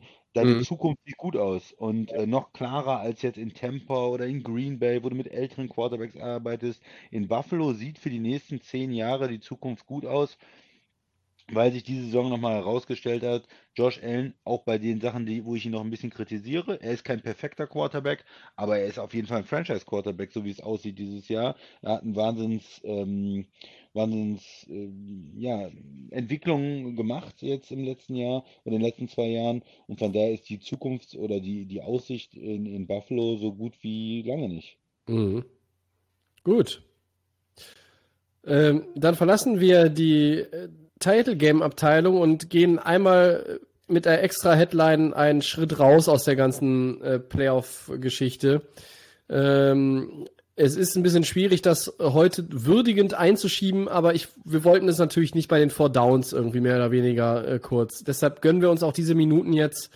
Ähm, Christian, was steht auf dem Plan? Ja, eine extra Headline. Philip Rivers. Ja, Phil Rivers, er beendet seine Karriere. Eine erwartbare Entscheidung äh, ist die erste Frage. Und ist der Quarterback ein künftiger Hall of Famer? Und da äh, frage ich zuerst den Max vielleicht und dann den Tobi. Ja, also erwartbar war es natürlich. Ne? Also ich hatte ja mit den Colts gedacht, okay, da ist vielleicht nochmal so ein kleines Fenster für ihn offen ähm, mit dem Wechsel von den Chargers. Es ist ja einer der, ähm, sym- äh, einer der, ähm, ja, einer der erfolgreichen Quarterbacks, die uns jetzt auch lange begleitet hat. Ich glaube seit 2003, 2004. Ähm, Ja. eine, eine, eine großartige Legende, muss man auch schon sagen. Es fehlt aber genau das, was Dan Marino zum Beispiel bei Miami gefehlt hat. Es ist ein Super Bowl und es ist nichts Schlimmeres, wenn du eine lange Karriere gemacht hast ähm, und kannst dann quasi, musst deine Karriere beenden, ohne die, die Trophy mal in der Hand zu haben, dieses Gefühl zu haben, an einem Sonntagabend da zu stehen und zu sagen, ich bin der Allergrößte. Und ich glaube einfach, dass er jetzt einfach gesehen hat, okay, das Fenster ist jetzt zu. Das ist einfach nochmal zu schwierig, ähm, obwohl vielleicht Indy mit der Organisation, er hat ja nur diesen ein Jahres äh, One-Year-Contract gehabt und dann, ich glaube einfach, das nochmal zu schaffen. Die Colts waren eine gute Organisation, die sind ja weit gekommen das Fenster ist einfach zu. Und ich glaube, dass Rivers jetzt einfach, musste er leider einsehen. Ich glaube, da hat er irgendwie, ähm, ja, ist ein bisschen schwer gefallen, aber er ist ein großartiger Mann. Ähm, er hat uns jahrelang begleitet und einer der ersten langen ja, Quarterbacks, die jetzt so ein bisschen zurücktreten. Wir haben ja noch andere, Breeze, Brady, alles so die gleiche Generation, Roethlisberger. Und ähm, ja, ist für mich natürlich erwartbar, natürlich auch schade, ähm, wenn man so einen Mann dann auch verliert. Ähm, aber für mich ein Hall of Famer ist ganz klar, er ist für mich ein Hall of Famer. Ich denke mal, ähm, trotz dem Ganzen, er hat eine Menge Ja, der Christian guckt schon. Das können die Zuhörer jetzt nicht so sehen. Aber für mich Für, ist das für Christian ist ja keiner, glaube ich. Für Ja. mich ist ein Hall of Famer nicht immer nur der unbedingt jetzt ähm, große Erfolge gefeiert haben muss, meiner Meinung nach. Ist natürlich immer noch sehr, sehr gut, aber ich denke mal von den Stats her, was er für die da ist. Ähm, ich glaube, da sind noch einige in der Hall of Fame, die es auch nicht verdient hätten, wenn ich mir jetzt das mal alle, wenn wir mal alle durchgehen würden. Aber ich finde, dass ähm, Philip Rivers ähm, für mich schon die goldene Jacke ähm, verdient hat. Aber Christian, der lächelt, schon. So die Argumentation ist einfach so gut. Da sind auch einige in der Hall of Fame, die es nicht verdient haben und deswegen bringen wir jetzt Philip Rivers noch mit Ja, rein oder so. Das große ähm, Titel geholt hat, die keinen Super Bowl geholt haben, die einfach reinkommen. Deswegen kann ich ihn von seiner Mhm. Karriere, von was er geleistet hat, seine Yards, ich weiß nicht, die Stats hat bestimmt der Tobi. Ähm, Na sicher. ich hatte die Stats und ähm, da denke ich mir immer, das ist alles schon verdient und warum sollte man ihm nicht eine, eine goldene Jacke überwerfen? Aber Tobi. Christian, wenn du doch, hau doch raus, was du, was du nee, dazu lass das den Tobi erstmal. Das doch Oh, Christian, du darfst gerne jetzt daran anschließen. Du darfst gerne daran anschließen. Ähm, also er, erwartbar war es, ich glaube, da sind wir uns alle einig, aber jetzt du. Äh, Für dich ist er kein Hall of Famer, richtig? Ja, genau. Also erstmal einen Kommentar noch zum, äh, zum Max. Äh, Eli Manning ist ja auch in, äh, von der Draftklasse da verbunden. Der ist ja der erste vielleicht, ja. der Ja. aufgehört hatte ne, mit, mit dem Trade. Aber äh, Two-Time. er ist zweifacher Super Bowl Champion, genau. Ja, gut, Ähm, das ist natürlich nicht. Philip Rivers ist ein, ein sehr guter Quarterback gewesen. Er, er hat äh, eine Menge ähm, Yards geworfen, er hat eine Menge Touchdowns geworfen. Er war für die Chargers lange ein Franchise-Quarterback. Ähm, meine Frage ist, ist das die Hall of Very Good oder ist es die Hall of Fame? Nein, es reicht nicht bei mir. Bei mir reicht es nicht. Er ist ein sehr guter Quarterback, aber er war nie der beste Quarterback in der Liga. Er war nie Top 3. Ähm, in der Zeit jetzt hast du Brady, du hast Breeze, du hast andere, Peyton Manning gehabt damals, Quarterbacks, die einfach besser waren. Ähm, und jetzt die neuen Quarterbacks, die kommen, die jünger sind, da kam ja erst jemand wie, wie Rodgers, dann kommt jetzt Mahomes, äh, da sind andere Quarterbacks, die, die besser sind. Er hat äh, nicht den Playoff-Erfolge vorzuweisen, er hat nicht die großen Spiele. Wenn ich an, an, an Philip Rivers denke, dann denke ich daran, wie er eine Interception wirft im, äh, im vierten Quarter ähm, und nicht äh, und, und 7-9 ist mit den Chargers und nicht wie er sein Team in den Super Bowl führt, nicht wie er äh, Super Bowl MVP ist. Das heißt, ähm, er ist ein sehr guter Quarterback, aber er ist für mich kein äh, Hall of Famer. Er ist für mich kein, äh, keiner der besten Quarterbacks, die ich gesehen habe. Ähm, ja, es gibt mal Ausnahmen. Äh, du hast gesagt, Dan Marino, ja, der war so gut, dass er auch ohne ähm, den Super Bowl-Sieg da ähm, zu den absolut größten gehört. Phil Rivers gehört für mich nicht dazu. Tobi. Wenn man sich mal die Mühe macht und die ganzen Hall of Fame Quarterbacks der letzten 50 Jahre sich anguckt, Hm. findet man eine ganze Reihe. Ich habe das jetzt nicht rausgeschrieben, aber da findet man schon einige, die, die keinen Super Bowl Ring geholt haben, aber da trotzdem reinkommen und auch zu Recht reinkommen. Und Philip Rivers wird irgendwann auch in die Hall of Fame kommen. Ich bin mir nicht sicher, ob er äh, First Ballot Hall of Famer ist. Also wenn er jetzt aufhört, ist er 2026 eligible. Sage ich mal heute, na, da kommt er vielleicht in seinem ersten Jahr nicht rein. Aber 27, 28, irgendwie so in dem Dreh, glaube ich schon. Äh, Ich glaube, er kommt da rein, weil du nicht, also das Kriterium Super Bowl-Sieger, das ist nicht das Kriterium, um in die Hall of Fame zu kommen. Das ist es Wäre nicht. schon ganz das gut. Ist, das ist es aber noch nie gewesen. Dann, dann wäre die Hall of Fame kleiner, dann wäre, wäre dann, dann, dann müsstest du, Christian, mal einen, einen Brief oder eine E-Mail an das äh, Committee schreiben und dann sagen, dass sie grundsätzlich äh, mal ihre Voraussetzungen überdenken sollten. Weil wenn du einen Spieler hast, der auf hohem Niveau über viele Jahre gespielt hat, ähm, dann, dann, dann, dann macht das die Sache auf jeden Fall schon eher in Richtung wird aufgenommen. Und hier kommt natürlich Ja, noch dazu, er ist ein Quarterback gewesen. Ja, Quarterback aber Tobi, das ist für mich einfacher. Ja, aber das ist für mich eine Argumentation. Es ist nicht, äh, er hat über die Jahre ganz gut gespielt und er war auch lange dabei und hat auch viele Passing Yards. Ja, äh, heutzutage haben alle möglichen Quarterbacks äh, viele Passing Yards. Willst du dann auch Matt Stafford in die Hall of Fame holen, Matt Ryan in die Hall of Fame holen? Ja klar, äh, Kirk Cousins in die Hall of Fame. Alle Die sind rein lange noch nicht bei den Accomplishments, die Philip Rivers hatte. Was willst du denn jetzt? Was erzählst du für ein Quatsch? Es ist nicht, eine Situation, dass man sagt, er hat ganz gut gespielt und er kommt in die Hall of Fame. Nein, er hat ganz gut gespielt, ja, aber er war kein Top-Quarterback. Entschuldigung. Philip Rivers hat acht, ist achtmal im Pro Bowl gewesen. Pro Bowl, ja gut, danke schön. 16 Saisons bei den Chargers, eine Saison bei den Colts, 63.440 Passing Yards. Das ist Platz 5 hinter folgenden vier Leuten. Breeze, Brady, Manning, Brett Favre. Von denen ist bisher einer in der Hall of Fame. Die ersten drei kommen auch rein. Er ist damit vor Dan Marino. Er ist vor John Elway. Ist Dan Marino in der Hall of Fame? Ja. Hat er den Super Bowl Ja. gewonnen? Nein. Nein. Äh, es sind andere Quarterbacks in der Hall of Fame, die einen Super Bowl äh, nie erreicht haben. Und die sind trotzdem da drin. Äh, und er wird irgendwann auch reinkommen. Ob es Nein. gefällt, Christian, äh, oder nicht, wir können eine Langzeitwette draus machen, so wie bei How I Met Your Mother mit den Langzeitwetten. 421 Touchdown-Pässe. Das ist übrigens auch Platz 5 hinter, oh, überraschend, denselben vier wie bei den Passing Yards. Äh, natürlich. 5 und 7 ist sein Playoff-Record. Das ist, das ist negativ, das ist schlecht, das ist nicht ausreichend. Aber willst du jetzt auch noch nachträglich Philip Rivers einen Vorwurf dafür machen, dass Ja. er in seiner allerbesten Zeit bei den San Diego Chargers einen der besten Running Backs aller Zeiten äh, in seinem Team hatte und deshalb vielleicht in seinen besten Jahren auch nicht als Passer so geglänzt hat, wie andere hätten glänzen müssen. Ein Peyton Manning hatte nie einen LaDainian Tomlinson an Ja, seiner aber Tobi, du sagst doch gerade, du, du bringst gerade ein Argument gegen ihn. Er hatte auch noch einen der besten Running Backs aller Zeit in seinem Team und ist niemals irgendwie in den Super Bowl gekommen. Das ist doch, äh, ist doch einfach schwach. Ja.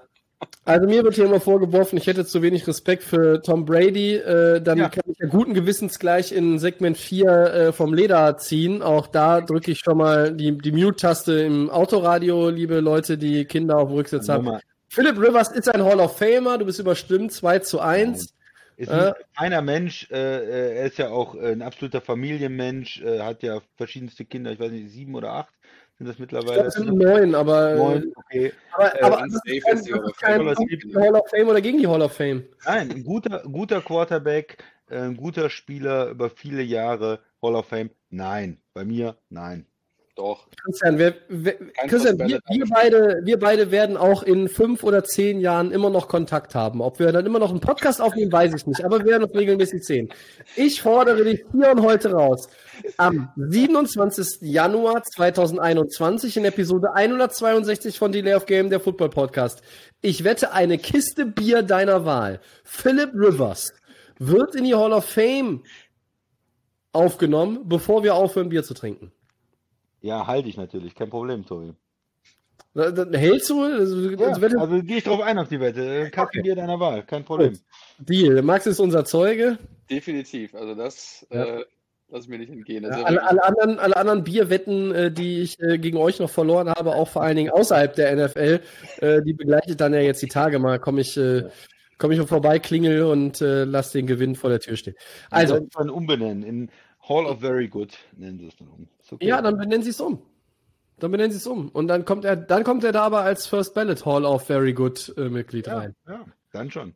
Also, Max, ist er einer? Ja oder nein? Selbstverständlich. Kein First Ballot, aber er kommt rein. Christian sagt nein und ich sag auch ja.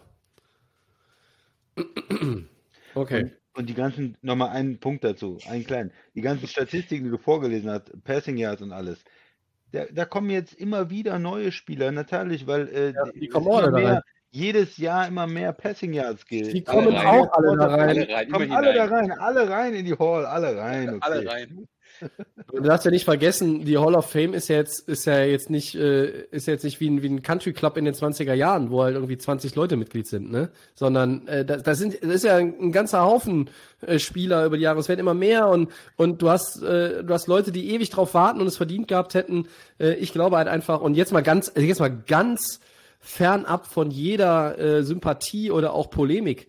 Er ist ein Quarterback gewesen und ich glaube, der Quarterback hat es dann häufig leider einfacher da reinzukommen, als, sage ich mal, ein O-Liner, der 15 Jahre, acht Pro Bowls, äh, nie einen Start verpasst hat, äh, dem Quarterback äh, gefühlt, sage ich mal, nur 20 Sex in 15 Jahren zugelassen hat über seine Seite, aber halt auch nie einen Ring gewonnen hat. Kommt der rein? Nein. Kommt aber dann vergleichbar der Quarterback rein? Ja. Tja, da findet er kein Argument mehr gegen. Haha, Punktgewinn. Ich habe das. Thema einfach abgeschlossen, Tobi. Ja, ja, da hast du es halt abgeschlossen. Dann, dann machen wir doch einfach weiter mit Segment Ja. 3. Was haltet ihr davon? So. Ähm, over Under. Wie viele NFL-Teams werden 2021 einen neuen Starting Quarterback haben? Mehr oder weniger als 10,5? Ja, ich gehe für weniger. 10,5 kommt mir ein bisschen viel vor, äh, Tobi, als ich das gelesen habe. Äh, man hat ein paar, die einen First-Round-Quarterback draften werden, vor allen Dingen Jacksonville äh, als erstes. Die Jets werden v- vielleicht noch einen Quarterback haben. Dann habe ich noch ein paar Teams, die vielleicht ihren Quarterback austauschen werden. Ähm, in Philadelphia könnte das ja soweit sein. Vielleicht bei den Rams, äh, man weiß es nicht. Die haben ja auch einen Quarterback, der nicht ganz so stark war zuletzt. Dann äh, ja. hat ähm, ähm, Matthew Stafford in Detroit ja gesagt, er möchte gerne wechseln. Aber da komme ich immer noch nicht auf 10 oder 11. Also das ist mir zu viel. Ich glaube nicht, dass es so viel Bewegung gibt. Äh, ich bin bei Under. Max. Ich bin auch bei Under, obwohl ich jetzt hier auch gerade in so eine Liste gefunden habe. Es sind schon elf Teams, die irgendwo Bedarf auf Quarterback haben oder zehn zumindest. Ähm, kann aber auch irgendwie jetzt nicht mehr gehen. Also ja, Rookies kommen dazu, vielleicht wird noch irgendwas passieren, aber ich würde auch weniger als 10,5 tippen. Du, Tobi? Okay. Ähm, ja, so viel Einigkeit äh, will ich hier nicht, deshalb gehe ich over. Ich gehe natürlich over, egal was ihr sagt. Ich wäre so so overgegangen. Warum? Weil mir eure Defensivtaktik, ja, mal schauen, kann ich mir nicht vorstellen. Sehen wir die Bills und die Chiefs auch mal im Title Game. Ah, es könnten ja Verletzungen kommen. Nein, over. So, und jetzt kommt die Liste. Also, Teams, die meiner Meinung nach ganz sicher den Starting Quarterback wechseln. Die Jets, die Colts, die Texans, weil der weggeht. Ja, bei den Jets immer, was ist denn? Ich glaube, die Jets machen nichts auf Quarterback. Warte mal ab, warte mal. Die Jaguars, das Footballteam, das professionelle, die Lions, die Saints, möglicherweise auch die Panthers. Was ist mit den Patriots? Da bin ich schon bei neun. Und wenn ihr sagt, ah, bei dem einen oder anderen bin ich mir nicht so sicher, habe ich noch ein paar andere Wackelkandidaten für euch. Einige davon habt ihr schon aufgezählt. Die Rams, was ist denn mit den Falcons? Die draften vielleicht auch einen Quarterback. Bleibt Matt Ryan der Starter? Vielleicht. Was mit den 49ers? Was mit den Vikings, den Bears, den Giants, den Raiders, den Broncos? Ich komme auf 17 Teams, bei denen die Starting Quarterback Rolle nicht safe ist. Das heißt, weniger als die Hälfte, nämlich nur 15 von 32, bin ich mir sicher, dass ich weiß, heute, Stand heute, 27.01., wer im September der Starting Quarterback ist. Und bitte, dann gehe ich doch mal over. Also, wir werden doch 11 finden und 11 ist die Grenze, also mehr als 10,5 sind dann mindestens 11, weil, was ist das? Das ist mehr als ein Drittel der Liga. Ultra krass. Gibt's sich jedes Jahr. Aber ich glaube, da kommt mächtig Bewegung rein. Ich möchte jetzt ja erstmal sagen, ich glaube nicht, dass Matt Ryan, ja, das ist ein Quarterback, der hat für 55.000 Ja, kommt der in die Hall of Fame? Kommt der in die Hall of Fame bei dir? Yards, äh, geworfen, ja, der hat Hall of äh, Fame, ja oder nein? Ja, äh, vierter Kein Super Bowl gewonnen. Pro Bowler, der war im Super Bowl, der ist MVP gewesen äh, und mit Sicherheit in der Hall of Fame wahrscheinlich bei dir. Äh, der wird ja wahrscheinlich nicht das Team äh, wechseln, oder? Ja, Hall of Fame. Alle rein. Alle Ja, rein. Matt Ryan ist wahrscheinlich noch der, der sicherste Kandidat von diesen 17 Teams. Aber dann sind es halt 16, wo es wackelig ist. ja. Kaufen wir den nicht ab? Werden wir sehen, Tobi. Können wir mal eine, äh, eine Liste machen? Also, ich dachte, du wolltest schon wieder die nächste Wette machen. Anfang der Saison, ja. Ja. ja, ja. Ich, ich, die Rivers-Wette gewinne ich ja völlig problemlos. Gut, also zweimal äh, von den Jungs ein äh, Under. Ich gehe da over. Ähm, und dann machen wir weiter. Max, möchtest du weitermachen? Gerne. Ähm, In Baltimore stehen Gespräche bevor. Wird Quarterback Lamar Jacksons neuer Contract mehr oder weniger als 42,5 Millionen Dollar Jahresgehalt im Schnitt beinhalten? Toby. Ja, ich, ich fasse mich kurz. Ähm, ich, ich würde eigentlich befürworten äh, Under, weil er, ähm, weil er meiner Meinung nach nicht so auf dem Niveau ist, dass man ihm mehr als das bezahlen sollte im Schnitt. Ähm, zum Vergleich, Mahomes 45 im Jahr im Schnitt, Watson 39. Das sind aktuell die Nummer 1 und 2 in, in, der, in der Liste. Ja, und das wäre genau die Mitte 42,5. Und ich glaube schon, dass es am Ende doch mehr ist, äh, weil er mehr will und die Ravens sind so in ihn fanat und so überzeugt von ihm, äh, wie ich es nicht bin, ähm, wie ich es in Klammern vermutlich Klammer wieder zu, auch nicht mehr werde. Äh, ich sage aber am Ende over, der Markt gibt's her, äh, trotz gedrücktem Salary Cap. Ich glaube, dass wir uns irgendwie bei 43, 44 Millionen Jahresgehalt am Ende bewegen werden.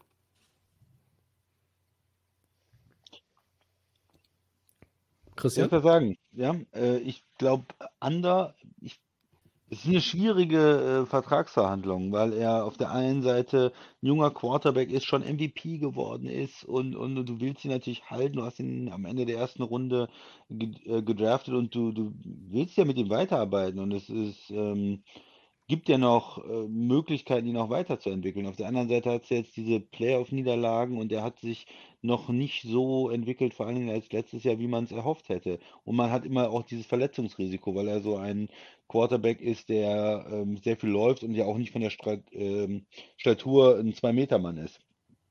Von daher finde ich sehr schwierig, diese Verhandlungen. Ich glaube, sie einigen sich äh, so 40 Millionen plus Incentives. Ich glaube, mhm. er kann dann eventuell mit äh, vielleicht auch Playoff-Wins äh, dann äh, auf ein Over kommen, aber der Grundvertrag wird ein Under sein. Mhm. Ja, ich ähm, bin da auch bei Under. Ihr habt es ja schon gesagt, das ist echt eine schwierige Situation. Ähm, natürlich ist er der Future Quarterback und da ist auch alles richtig, aber ich finde es ganz gut, damit irgendwelchen, vielleicht kann man noch irgendwie einen Bonus oder was auch immer oder irgendwie wird vielleicht irgendwie mehr, aber dass er jetzt irgendwo, also er wird Watson auf jeden Fall ähm, übertreffen, aber mhm. das ist, muss auch ihm realistisch sein. Also er ist kein Mahomes, er hat keinen Super Bowl, er ist einmal MVP und jetzt ist er ja auch, er ist auf jeden Fall die Future, aber er kann man, man kann ihn dann gar nicht so hoch bezahlen. Also ich glaube nicht, dass der jetzt, also ich denke mal ein bisschen unten drunter wird er von 40, 41. Er kann nicht werfen. Mittlerweile nicht mehr, ja. jedenfalls, jedenfalls nicht wie ein 40 Millionen Quarterback. Er läuft wieder fürs Laufen, gibt es dann auch mal ein paar Euros. Das weiß ich auch nicht. Ja, ich erinnere nur an das Interview von Steve Smith. Ähm, dieses System kann mein sechsjähriger Sohn auch laufen, aber gut. Hat er recht, ähm, hat er recht. Gut, also auch hier äh, sind sich die beiden Experten mit Under einig und der Host mit Over wieder in die Brennnesseln gesetzt. Aber So what? Tobi, möchte übrigens wissen, wer ein schönes Incentive kassiert hat für den Super Bowl-Einzug. Es ist Tom Brady, ja, der natürlich noch ein bisschen Geld. Wir kommen ja jetzt zum ja, der braucht Segment eine Überleitung. Der braucht noch ein bisschen Geld. Dann sind wir bei Segment 4, Super Bowl LV. Das ist äh, 55 für alle Nicht-Römer. Ähm, Teil 1 unserer großen Vorschau heute auf das große Finale und Teil 2 natürlich nächste Woche in Episode 163 ähm, wir haben mal drei Punkte uns rausgesucht, die wir heute besprechen wollen. Äh, schon mal äh, mit Blick auf das Finale in Demba B. Ähm, und die erste Frage ähm, ist, was würde denn der siebte Super Bowl-Triumph für Tom Brady bedeuten? Max, deine Bühne. Ja, ganz klar, das Karriereende, ne? Also. Was? Er hat schon gesagt, er macht weiter, oder? also, hat er gesagt? Hat er, habe ich nicht mitbekommen, hat er irgendwas gesagt, dass er weitermachen will? Er wird immer weitermachen. Tom Brady. Stimmt, stimmt, stimmt, sorry. Die Frage, er wird immer weiterspielen. Rivers wird schon lange in der Hall of Fame sein, da spielt Brady immer noch im Title Game. also seinen 14. Super Bowl geholt. Ähm, ja, also, wenn er das Unmögliche jetzt wirklich wahr macht, ist natürlich. Ich, ich, ich mag ihn auch nicht, aber also man muss es einfach, man muss einfach sagen, nicht. es ist absolut, er ist der Ultimum, er ist der Goat, es ist Respekt an ihn. Man kann dann vor den Hut ziehen. Er geht mit dem neuen Team, wo er ist, in den Super Bowl, vernascht alle wieder in den Playoffs und das noch zu Hause in Tampa als erstes Team überhaupt, dass er im, im eigenen Stadion quasi dann den, den Ding holen kann. Also, wenn er das noch dann perfekt macht, also ich würde sagen, wenn er das wirklich schafft am, äh, in zwei Wochen, dann wäre es das, der perfekte Zeitpunkt, die Karriere zu beenden. Tobi ähm, ist da auf jeden Fall bei uns, so bei, bei mir. Ähm, aber ihr habt, man könnte ihm noch zutrauen, er hat noch Bock auf den achten oder neunten. Also er wird ja nicht älter und er hat ja gespielt. Wir haben ja schon vorhin, äh, wir haben ja gespielt, hat er gespielt wie ein 17-Jähriger, wie ein 20-Jähriger. Er hat in der zweiten Halbzeit gespielt wie ein 43-Jähriger. Ja, jetzt wollen wir die zweite Halbzeit hier nicht außer Acht lassen. Die Müdigkeit, er muss, ist auch jetzt wirklich jetzt keine 18 mehr. Aber Ach, hört mal auf, ey. Und äh, Tobi, du wirst, es, du wirst ihn nicht los. Du wirst ihn nicht los. Also für mich wäre es natürlich das perfekte Ende für ihn, für die Karriere. Jetzt, wenn er den Super Bowl holt, würde das beenden. Aber man traut ihm auch zu, dass er sagt, ach, ich fühle mich noch gut. Komm, ich laufe noch eine Runde. Beide Möglichkeiten sind. Ich würde aber für ihn als Karriere sagen, was Besseres passiert ihm nicht mehr. Und mit diesem Abschluss würde er alles perfekt machen. Was hat ihr? Christian. Ja, ich finde es erstmal äh, Wahnsinn. Wir haben nicht so viel darüber geredet, weil wir es irgendwie ein bisschen außer Acht gelassen haben, glaube ich, dieses äh, Super Bowl zu Hause. Ich hatte das Gefühl, bei, ähm, bei den Vikings haben wir damals viel mehr darüber geredet. Ah, die können vielleicht zu Hause spielen und zu Hause und zu Hause. Und bei Tampa Bay, die kamen jetzt mit zwei Auswärtssiegen und schaffen es wirklich, diesen Super Bowl zu Hause zu spielen. Und ich glaube schon, dass das in den ähm, Covid-Zeiten auch ein Vorteil ist. Du musst nicht reisen, du musst dich da nicht an äh, die bestimmten Protokolle halten. Da wurde ja schon diskutiert, wann können die Chiefs anreisen, an welchem Tag und wie macht man es. Das ist, glaube ich, schon ein Vorteil für Tampa. Und ähm, ja, man hat jetzt vielleicht äh, nicht so den Heimvorteil im Sinne von, das ganze Stadion ist brechend voll, ähm, wie, wie, wie es normal wäre. Ähm, aber bei einem Super Bowl werden natürlich sowieso viele Tickets auch äh, an Fans vergeben, an Sponsoren, äh, die, die nicht unbedingt für Tampa sind. Also äh, ich, ich denke, das ist eine schöne Sache, im, im Heimstadion zu spielen. Und ja, für ihn persönlich, was macht das noch? Es ist ja schwer, weil er ist der GOAT, wir haben es gesagt, er ist äh, der, der größte Quarterback, äh, der, der je gespielt hat, der erfolgreichste Quarterback. Er hat äh, sechsmal den Super Bowl gewonnen und spätestens mit dem Sieg gegen die Falcons eigentlich, wo er zurückgekommen ist, äh, da ist, kann ihm keiner mehr das Wasser reichen. Man kann nichts dagegen sagen. Äh, Nee, seine. Leistung, seine individuellen äh, Performance in der Saison mit seinen Touchdown-Rekorden, mit seinen Yard-Rekorden, mit der Saison mit, mit Randy Moss. Ähm, er ist auch immer wieder gescheitert, mal im Super Bowl, wie er gegen die Giants verloren hat, kam dann noch stärker zurück, hat noch mehr Super Bowls gewonnen. Jetzt geht er zu einem anderen Team, ohne seinen Coach, in einem anderen System und ist wieder im Super Bowl. Er ist einfach der geborene Gewinner, auch jetzt wieder gegen Green Bay. Was ist da falsch gelaufen im Spiel? Anders gelaufen? Die einen hatten Tom Brady, der ist der Gewinner und er kommt in den Super Und Aaron Bowl. Rodgers ist ein Verlierer, oder was heißt das? In, in dem Fall war er jetzt der Verlierer im NFC Championship Game. Ja, gegen, Im gegen Fall oder ist es grundsätzlich? Ja, grundsätzlich, er hat auch schon einen Super Bowl gewonnen, deswegen will ich nicht sagen, er ist grundsätzlich ein Ja, Verlierer. dann kommt er ja auch in die Hall of Fame. Ah, Tobi. ja, eher als Phil Alle Rivers auf jeden Fall. ähm, Schneller noch als Phil Rivers. Auch schneller, ja. Ähm, nein, Tom, Tom Brady äh, ist einfach ein Wahnsinn. Wenn du jetzt noch den siebten Super Bowl gewinnst, was, was heißt das dann eigentlich noch? Das ist die, die Kirsche auf der Kirsche auf der Kirsche auf dem Ja, Eisbecher. Das stimmt. Äh, ich glaube, aber die, für- die braucht es eigentlich nicht. Äh, Also Nein, ich finde, für, die, für, die, für, seine Legacy, für seine Legacy braucht es den siebten Triumph nicht, weil die ist ja eh äh, unübertroffen und da wird eh keiner rankommen. Ja. Und sagen wir mal, selbst wenn, wenn das, was ich vorhin mal angedeutet habe, wenn, wenn die Chiefs mit Mahomes Titel um Titel gewinnen, ich sag jetzt mal vier, im allerhöchsten Fall fünf für Mahomes. Und das ist schon, das ist eine Menge Holz und das ist super schwierig. Und ich glaube, dazu müsste er jetzt schon auch dieses äh, Spiel gewinnen, ähm, um dann irgendwann wirklich dahin zu kommen. Äh, äh, Brady wird keiner erreichen.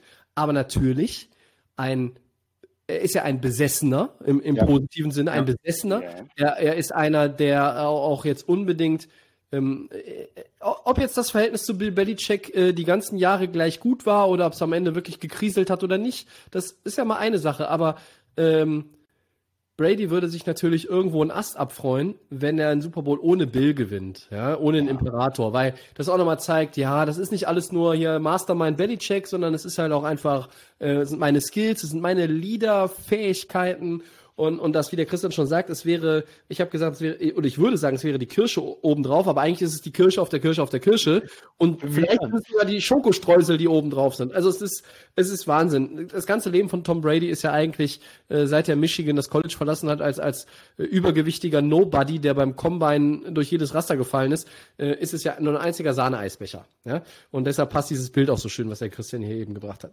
Ähm, ich glaube, ähm, er braucht diesen Beweis nicht.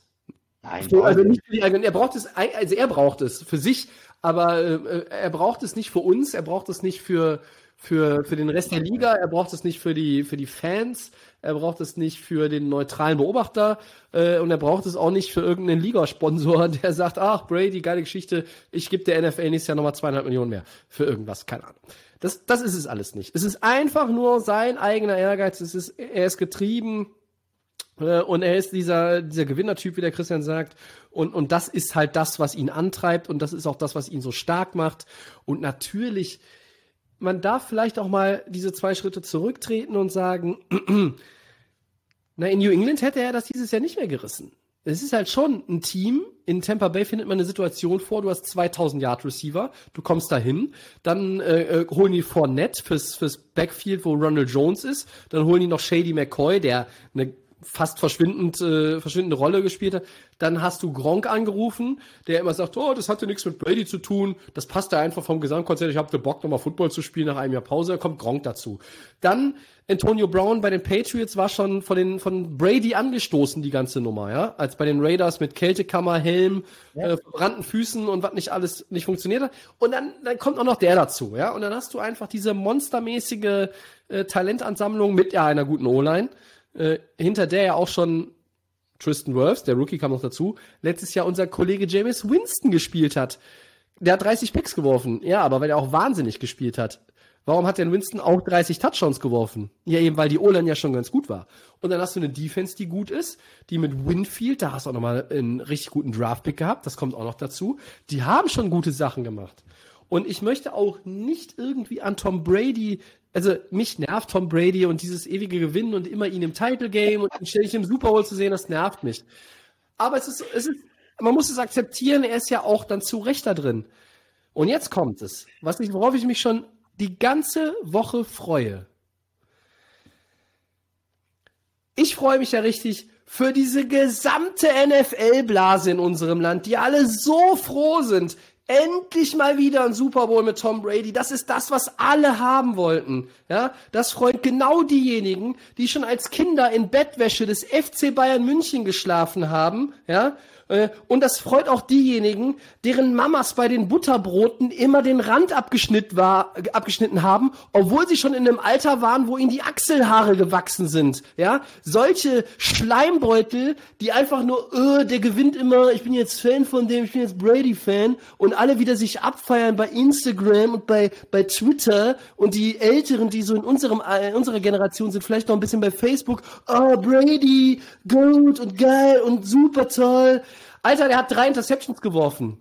Ja, so geil war der in dem Halbfinale auch nicht. Und er wird wieder nur abgefeiert und da wird wieder nur alles in den historischen Kontext gesetzt und kein Schwein kümmert sich darum, wie das eigentlich zustande gekommen ist und welche, welche Möglichkeiten er da vorgefunden hat. Das kotzt mich einfach an, ja. Das ist einfach, ich erkenne Bradys Leistungen an. Super. Ich meine, der hat sich ja auch nach einem, nach einer schwachen Phase in der Regular Season richtig in den Rausch gespielt aber wieder diese ganze Bubble, oh, ist das toll, und Brady, und noch ein paar Pompons wedeln, und noch irgendwie ein bisschen Jubeltänze aufhören, und meinen Namen tanzen, und Bradys Namen tanzen vom Fernseher, mit ein bisschen Chio-Chips-Reklame vielleicht noch dabei. Haut mir ab mit der Scheiße, habe ich keinen Bock mehr drauf. Ich muss mich da leider ein bisschen angesprochen fühlen, weil ich habe, glaube ich, auch früher in die Bayern-Bettwäsche, ich hatte auch früher Bayern-Bettwäsche und ich habe, glaube ich, auch mein erster Super Bowl-Tipp war, glaube ich, auch Chiefs gegen Buccaneers. Ich habe mich ja dann nochmal achtmal umgeändert. Also ich... Marc, aber du hattest, du hattest auch den richtigen Riecher. Ich meine, es ist ja vorher, ist ja keine Schande, da, da, äh, das, das zu tippen. Da war von Antonio Brown noch keine Rede und du wusstest ja auch nicht, wie es funktioniert. Das ist ja etwas, Klar. das ist ja ein Unterschied. Ich hoffe, das ist jetzt auch deutlich geworden. Mich nervt viel mehr als dieser Brady-Success, nervt mich dieser Hype-Train, wo Leute draufspringen und mitfahren, die seit zwei Jahren die NFL gucken. Die wissen doch überhaupt nichts von den ersten 18 Jahren. Die sollen mir aufhören mit dieser, dieser, mit dieser Lobhudelei und diesem, diesem, oh, wie geil ist das denn? Ja, gut, das da kann ich nicht so sagen. Ja. Du kriegst ja, sorry, dass ich krieg nur das Spiel mit halt, und ähm, ja. guck mir an, dass er es immer noch hinbekommt und dass er einfach wahnsinnig erfolgreich ist, dass er ähm, im AFC Championship äh, Game immer war in den letzten ja. Jahren, äh, so oft gewonnen hat, so oft im Super Bowl war. Und äh, das ja, gibt einfach irgendwo von mir äh, Respekt für ihn. Er stellt ja alles, sein ganzes Leben einfach nur unter diesem ähm, Faktor, ich will da erfolgreich sein wir müssen jetzt nicht über TB12 sprechen und die Ernährung und das Training und alles, was er macht und seine zu Bett geht Zeiten. Oder, oder zu schlecht aufgepumpte Bälle, von denen er wusste. Da müssen wir auch nicht drüber reden. Aber, ja, das sind ja alte Hüte. Das war ja. ja das, das sind alte Hüte, genau. Ja, die ersten sechs Super Bowl-Siege sind auch alles alte Hüte. Ne? Nein, er ist, ähm, Die sind mit solchen Furzwert am 7. Februar, die ersten sechs Triumphe. Es interessiert da keinen auf dem Spielfeld, ob der sechsmal gewonnen hat. Das Da stimmt, kommt, das da, kommt, da kommt Chris Jones um die Ecke und dann macht's bumm und dann liegt der da. Ah, Man hat das Gefühl, du wärst für Kansas City, Tobi.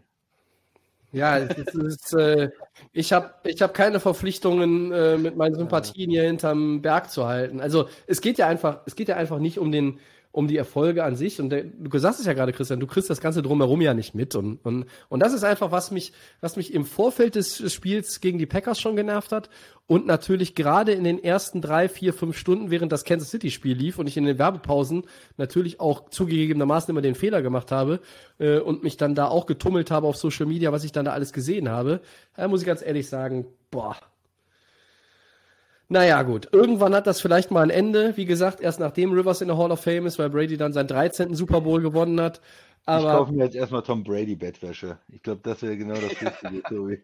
ja, ja. Muss ich ein bisschen feiern. Also ich bin jetzt, glaube ich, für Tampa äh, im Super Bowl auch. Äh, die haben mich überzeugt mit, So mit ein der Quatsch. Defense, mit der Einstellung. Ja, aber einfach für Tampa. äh. Du bist total der Kansas City Freak eigentlich. Nein, nein, nein. Ich glaube, also ich meine, ich finde es auch gut, wenn Kansas City gewinnt, wenn sie äh, eine gute, ähm, gutes Playcalling haben in der Offense, das ist okay für mich. Aber ich glaube, ich wünsche mir eigentlich, dass äh, Tampa dann äh, gewinnt mit, mit Brady. Man muss es immer respektieren, wenn man sowas sieht gerade. Also du, wir haben damals Michael Jordan gesehen in den 90ern, der absolut Oh, dominiert Gott. hat. Und jetzt sehen wir halt Tom Brady, der ist immer Oh je, oh je. Und das sind für mich so die beiden ne? Sportler. Also, Ja. Also, wenn der Christian sitzt hier und guckt uns in der Kamera an und, und erzählt mir hier irgendwas oder, oder erzählt uns hier irgendwas von, er ist jetzt für, für die Buccaneers und Brady. bin, doch. du Also, und die Defense, die Glaube ich dir nicht ab, die Scheiße. Glaube ich dir nicht ab. Das ist absoluter Quatsch. Ja, das heißt, das erzählst du mir schon seit einer Stunde. Die Defense spielt extrem hart. Toll. Ja, die Linebacker sind geil. Ja, toll. ähm, Ja, ich super. die Front ist gut. Insgesamt gefällt mir, gefällt dir die Defense nicht besser als die Kansas City Defense? So vom, wie sie Ja, gefällt, mir- gefällt mir die? Offense der Chiefs besser? Ja, und so. Ja, Was ist dann? ja, ich weiß nicht. Insgesamt die ganzen Playmaker, die ganzen Receiver, die die Tampa Bay Offense hat, die haben auch tiefe Pässe, ge die haben ja spektakulär gespielt. Die haben ja nicht irgendwie 5-Yard-Pässe gemacht oder so. Die haben ja auch in Green Bay in ähm, Christian, du kannst es ja so, Ja, so lange, so lange durchkauen, wie du willst. Green Bay hat einfach Kacke gespielt.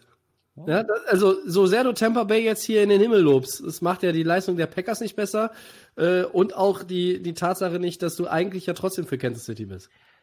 Wenn du hinterher einen äh, Super Bowl siehst, 48-0 für Kansas City oder 48-10, dann wirst du recht gehabt haben, dass die AFC vielleicht dann dieses Jahr äh, stärker war, dass Gr Green Bay und New Orleans auch nicht so gut waren. Aber ich glaube es nicht. Ich glaube, es wird ein knappes Spiel, was hin und her gehen wird. Und ich sehe auch Chancen für Tampa auf jeden Fall. Ich sag, ich sag nicht, dass es ein 48-10 wird. Ich sage ja noch nicht mal, dass Kansas City das Spiel gewinnt. Ich sage nur, dass ich mir das wünsche. Das ist ja ein Unterschied. Ja, Aber okay. Sollen wir mal zum nächsten Punkt kommen? Wie wahrscheinlich ich- ist denn äh, der Repeat der Chiefs? Werden sie die Titelverteidigung machen? Werden sie das Spiel gewinnen, Tobi? Ja, werden sie. Max? Und ja, Tobi, bitte, willst du ausführen? ähm, du, du kannst gerne noch was, äh, soll ich jetzt? nee, danke. Oh Gott. Ähm, äh, also die Chiefs können natürlich das Spiel gewinnen. Wir haben ja immer schon gesagt, äh, ähm, was, Was ist die das? Äh, Die können das Spiel gewinnen und äh, oh, die, die, alle bücken sich hier schon wieder im Podcast. Die zwei Drittel Mehrheit im Podcast bückt sich schon wieder vor dem Ziegenmann. Das kann doch nicht wahr sein. Ist das lass euer Ernst? Wir reden über die Kansas City Chiefs. Die haben ein Spiel verloren in dieser Saison.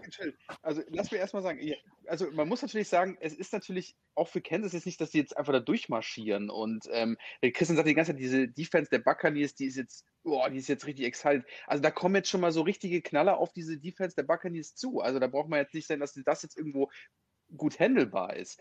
Also es ist natürlich relativ schwierig. Also es ist. Man kann keinen Tipp geben. Also ich sage natürlich, ich will die Chiefs sehen, ich sagen. will, ich will, dass diese Streak auf, ich will, dass die Streak aufgebaut wird von Kansas. Tom Brady aber zu Hause, letzte Chance. Oh, es ist alles. Die Wer letzte sagt das Chance nächstes Wer Jahr wieder. Was heißt denn letzte Chance? Ja, komm, wir, wir, wir wollen es doch alle. Der, der Christian, der Christian, nein, der Christian möchte die die nächsten fünf Jahre noch mit Brady. Er hat, er hat ja schon gesagt, die sind der mehr, Favorit in der NFC und kommen nächstes Jahr wieder rein. Ja, Das, das glaube das ich. Ich glaube, er spielt nächstes Jahr noch und ich glaube, sie werden noch nur, mal ver, du bist nur verzweifelt auf der Suche nach einem Team, was Green Bay die Favoritenrolle in der NFC an, abnimmt, weil du die nicht haben willst. Aber das Problem ist, was ich, ich habe, glaube ich, vor zwei Jahren oder wo, ich noch, wo wir noch da am Anfang des Podcasts waren, war, glaube ich, auch Brady im Super Bowl, habe ich gesagt, okay, gewinn das Ding und habe die Hoffnung gehabt, wenn er das Ding gewinnt, dass er in Rente geht. Ja, Ja. Pustekuchen. Und wenn ich jetzt wieder das Argument bringe, okay, er macht jetzt den siebten, hau bloß ab dann und nimm alle sieben Titel Ja, mit, wahrscheinlich Warum dann eher soll, er nicht. denn, warum soll er denn gehen? Er spielt doch noch auf einem guten Niveau. Er hat auch eine Ja, super ist Saison ja das. gespielt am ist ja Ende. das. Ich kann's gar nicht Es sagen. war nicht alles, äh, es war nicht alles ähm, fehlerfrei. Er ist nicht MVP geworden, ganz klar. Er ist nicht auf dem Niveau von einem Mahomes. Er hatte drei Picks in dem Green Bay Spiel, ja, aber er spielt doch immer noch richtig gut und äh, mit diesem mit diesem ganzen ähm, Umfeld bei, in, in Tampa Bay, ja, ist es doch, ist das doch eine gute Sache. Ja? Keine, keine, Äh, keine Frage. um um auf alles, Kansas City äh, zurückzukommen, ähm, Max, du sagst, sie, also Tobi, du sagst, die gewinnen. Max, du sagst? Muss ich wirklich was sagen? Äh, Ich weiß es nicht. Also, Also sagen wir mal so, ähm, ich, ich will, dass Kansas City gewinnt. Ob ich, ob ich, das, ob ich da sicher bin, würde ich auf nächste Woche ver vertagen. Wenn wir nächste Woche, ist immer noch Zeit für einen, für einen ausgeruhten äh, Game-Pick, aber ähm, äh, wo, wo es halt einfach, ich denke, wir, wir hatten ja eigentlich drei Fragen, aber du, Christian hat die, die Frage, wie groß ist der Heimvorteil für Tampa Bay vorhin auch schon mit Ja. eingeschoben. Die Antwort, das Naja, beantwortet. brauchen wir auch zum Glück gar nicht viel, viel weiter drüber reden. Ähm, ich denke, äh, irgendwann wäre das eh passiert, ob es jetzt Tampa Bay ist oder äh, gut, in LA ist ja vielleicht keiner, aber irgendwie in New Orleans, je nachdem in, in drei Jahren, in New Orleans, je nachdem, wer da der Quarterback ist oder so. Also irgendwann kommt, und selbst wenn es danach ist, äh, ja, Brady in New Orleans, auch nicht schlecht. Ähm, ich, ich weiß, dass, dass Tom Brady äh, den Delay of Game Podcast überdauern wird, also seine Spielerkarriere. Das ist mir durchaus bewusst. Ähm, das äh, auch ein Fakt, mit dem ich mich inzwischen abgefunden habe. Ähm, wie mit so vielen anderen auch. Ich glaube, dass es für, ähm, für die Chiefs natürlich schon äh, eine krasse Geschichte wäre, ein, ein Repeat. Es wäre so eine Art Ansage auch an den Rest der, der Liga. Ähm, hey, ihr müsst jetzt vielleicht jedes Jahr auch einfach an uns erstmal vorbei. Spätestens dann im, im Endspiel. Ähm, und es haben ja auch noch nicht so viele, nicht so viele geschafft. Ne? Also die letzten waren tatsächlich die Patriots mit Brady. Und nur sieben Franchises haben, also oder immerhin sieben Franchises haben den, den Super Bowl verteidigen können. Green Bay ganz am Anfang, Miami, äh, Pittsburgh, denen ist es sogar zweimal gelungen. Äh, mit Terry Bradshaw äh, natürlich äh, jeweils. Äh, dann San Francisco, Dallas, Denver mit John Elway und dann halt eben den Patriots, ähm, die in Super Bowl 38, 39 gegen Philly und Carolina gewonnen haben. Ähm, das waren die Triumphe 2 und 3 für Brady. Ja, und jetzt peilt er den siebten an. Ich glaube, ähm, Kansas City, wenn sie das mit dem den Fischerausfall einigermaßen kompensieren können, ähm, haben sie alle Möglichkeiten. Ähm, ich sehe jetzt die, die Buccaneers Defense natürlich äh, deutlich besser als die Bills Defense, aber ähm, es konnte eigentlich Kelsey und, und Hill gar keiner stoppen das ganze Jahr über. Ich wüsste nicht, warum die es jetzt könnten. Der In der, Bel in der, Bel in der Belichick-Defense in einem Super Bowl könnte ich mir vorstellen, ja, aber äh, in der Todd Bowles-Defense, ähm, ja, die ist auch gut und dass Todd Bowles so eine gute Defense da äh, zusammenbekommt, ähm, hätten ihnen vielleicht auch nicht äh, alle zugetraut, aber ähm, der Repeat ist absolut möglich und er hätte schon was Historisches. Es ist jetzt nicht das, wo man sagt, wow, äh, ultra krass, wenn er halt dreimal hintereinander den Super Bowl gewinnst, aber das hat selbst Tom Brady noch nicht geschafft. Ähm, kann aber ja noch kommen. Ähm, dann ist das nochmal eine andere Hausnummer. ja. Gut. Max, Max, hattest du, wolltest noch was sagen, Max, oder? Nee, aber es ist echt schwer, sich festzulegen. Wünschen tue ich mir auch die Chiefs, aber in diesem ganzen Drumherum, was da Brady noch so geboten hat mit Heimvorteil, eigener Lockerroom, den du schon kennst, dann du weißt, wann du anreist, den, das Ziel im Auge und äh, ist halt einfach das, was ja, Ja. auch einfach so die, was ich auch, wo ich auch Tobi verstehe, es ist irgendwann auch mal genug und er braucht es auch nicht mehr. Aber wenn du jetzt ist halt einfach, wie schon am Anfang der Playoffs ist einfach Brady Playoffs, das ist sein Ding und ähm, der zieht auch alle magisch dann auch mit, seine Teamkollegen werden dadurch besser und das hat schon alles so seinen Sinn. Die Chiefs will ich natürlich sehen, weil das ist natürlich, das soll eine neue, das, das macht einfach Spaß zuzuschauen und ähm, warum nicht einfach Back-to-Back-Champion, das würde ähm, wirklich ein Statement sein, wie du schon gesagt hast, Tobi, dass ähm, Da müssten sich andere warm anziehen, weil das ist ein junger Quarterback. Die Franchise wird es noch, so wird es noch mehrere Jahre laufen. Und ähm, warum dann nicht ein Statement setzen an, an, im Februar? Ne? Der, der Heimvorteil natürlich auch, es ist erstmal Wohlfühlfaktor. Ne? Du äh, hast eine gewohnte Umgebung für Tampa Bay und auch wenn weniger Zuschauer im Stadion sind.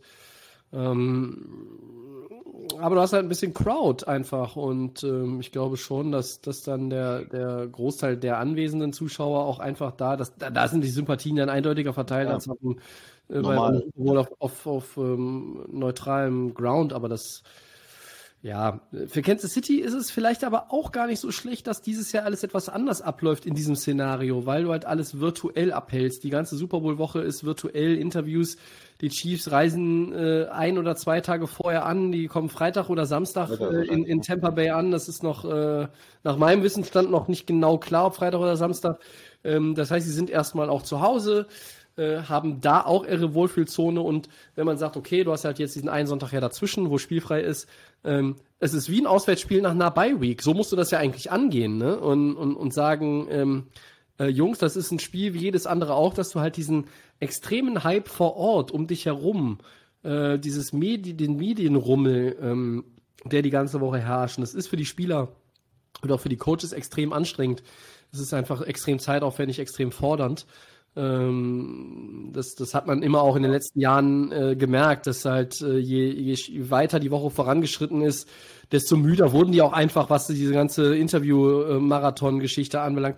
Das ist halt alles jetzt nicht für die Chiefs und das kann wiederum auch für Kansas City ein, ein Vorteil sein. Also ähm, der gleicht vielleicht den Heimvorteil ein Stück weit aus, ähm, wenn jetzt gar keine Zuschauer da wären in Tampa Bay, würde ich sagen, der gleicht ihn komplett aus.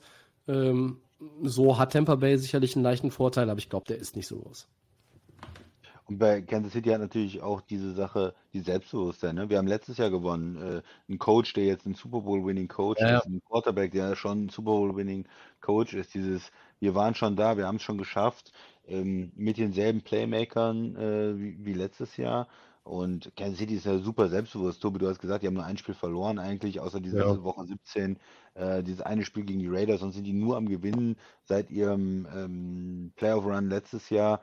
Und äh, das ist natürlich ein Team, was nicht zu unterschätzen wird, ist mit einer absolut dynamischen, explosiven Offense. Kelsey Hill, die Playmaker Mahomes, der beste Quarterback, äh, den, den wir in der Liga haben. Also das ist absolut dynamisch. Ich denke nur, Kansas City äh, ist nicht ganz so ausgeglichen wie Tampa. Tampa hat die gute Offense und dazu noch eine gute Defense, Playmaker, Linebacker, eine Front. Du verlierst den Left Tackle, das könnte ein Schlüssel sein. Aber ich denke mal, nächste Woche werden wir nochmal äh, detailliert über das Spiel sprechen, über die unterschiedlichen Möglichkeiten zu attackieren für die Teams und dann auch Picks machen, Tobi. Ne? So wird es sein. Ja, dann würde ich sagen, wir gehen mal zu den Four Downs. So ist es. Ähm, ich äh, habe jetzt auch äh, wieder in den normalen Podcast-Modus zurückgefunden, wie man hören konnte, hoffentlich in den letzten Minuten. Also erstes Down, Saints Assistant Head Coach, ähm, Saints Assistant Coach, doch, Assistant Head Coach war er, Dan Campbell, ist jetzt der neue äh, Cheftrainer in Detroit. Eure Meinung? Max?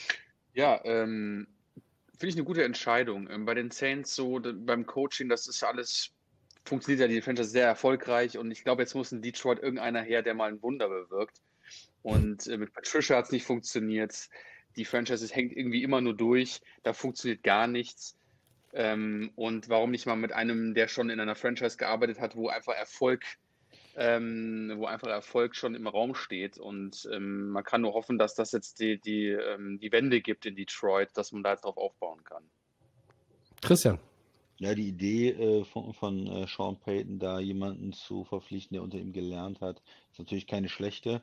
Ist ein sehr guter Coach. Äh, auf der anderen Seite, in Detroit wird es einen Neuaufbau geben. Wir haben jetzt gehört, äh, Messi Stafford möchte einen Trade haben. Quarterback geht also. Das war wohl bewusst. Also das ist eine ganz klare Entscheidung für ein, für ein Rebuild in irgendeiner Form, weil sie haben ja dann keinen Quarterback. Erstmal müssen sich neu orientieren. Ähm, und von daher äh, finde ich das okay, aber ich denke auch, es wird nicht einfach für Detroit jetzt erstmal. Ähm, es ist kein klarer, eine klare Situation, dass es jetzt direkt erfolgreich wird. Wird vielleicht äh, ein, zwei schwierige Jahre auch geben in Detroit.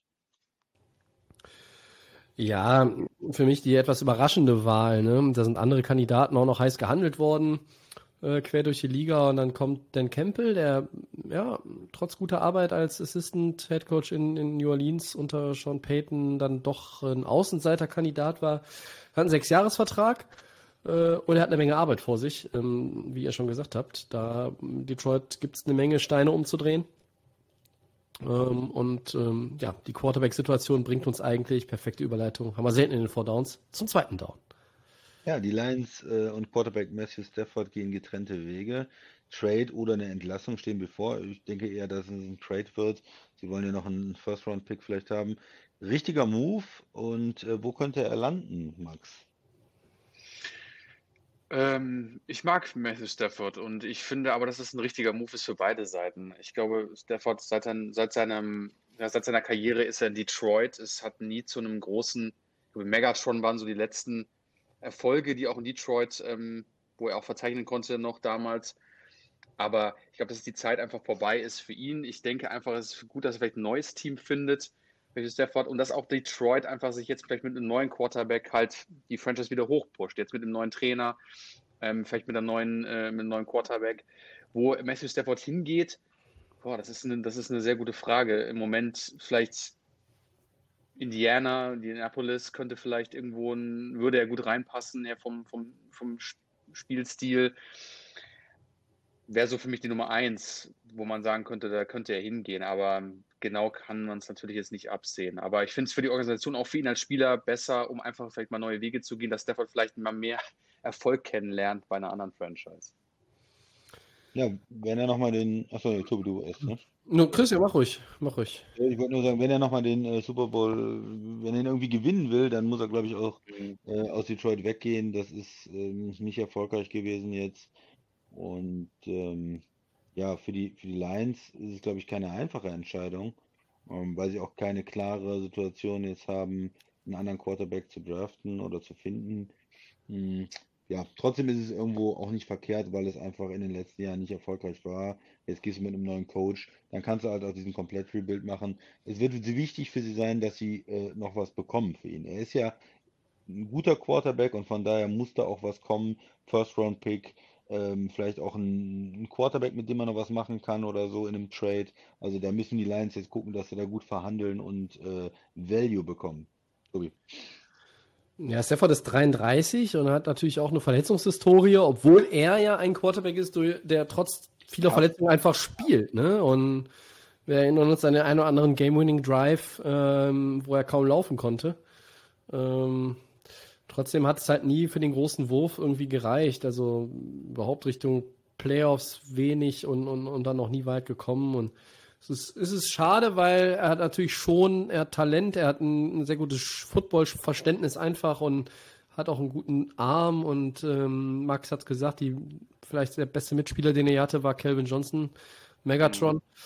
Ähm, ich, für mich hat es im, also mich hat's im ersten Moment ein bisschen überrascht, als die Nachricht kam, dass äh, da äh, die Trennung bevorsteht. Ich glaube, dass es für beide Seiten aber schon auch der richtige Move ist, ähm, weil du auch, auch ehrlich sein willst. Also sowohl auf Seiten der Lions als auch als, als, als Spieler und sagst, hey, und hier kommt jetzt ein neuer Coach und hier wird vielleicht noch ein Quarterback gedraftet. Es könnte so eine ähnliche Situation entstehen wie in Green Bay.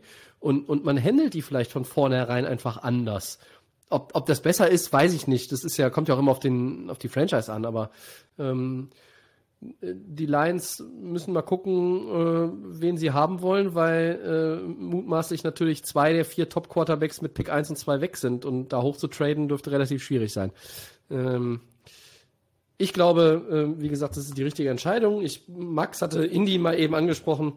Ähm, man muss die 49ers derzeit auch irgendwie bei jeder Quarterback-Personalie irgendwo mit im, ins Boot nehmen, zumindest im Hinterkopf haben. Ähm, Chicago wäre eine interessante Option, aber innerhalb der Division tradest du den Quarterback nicht weg, weil der dich dann zweimal möglicherweise verhaut in der Saison. Ja. ja.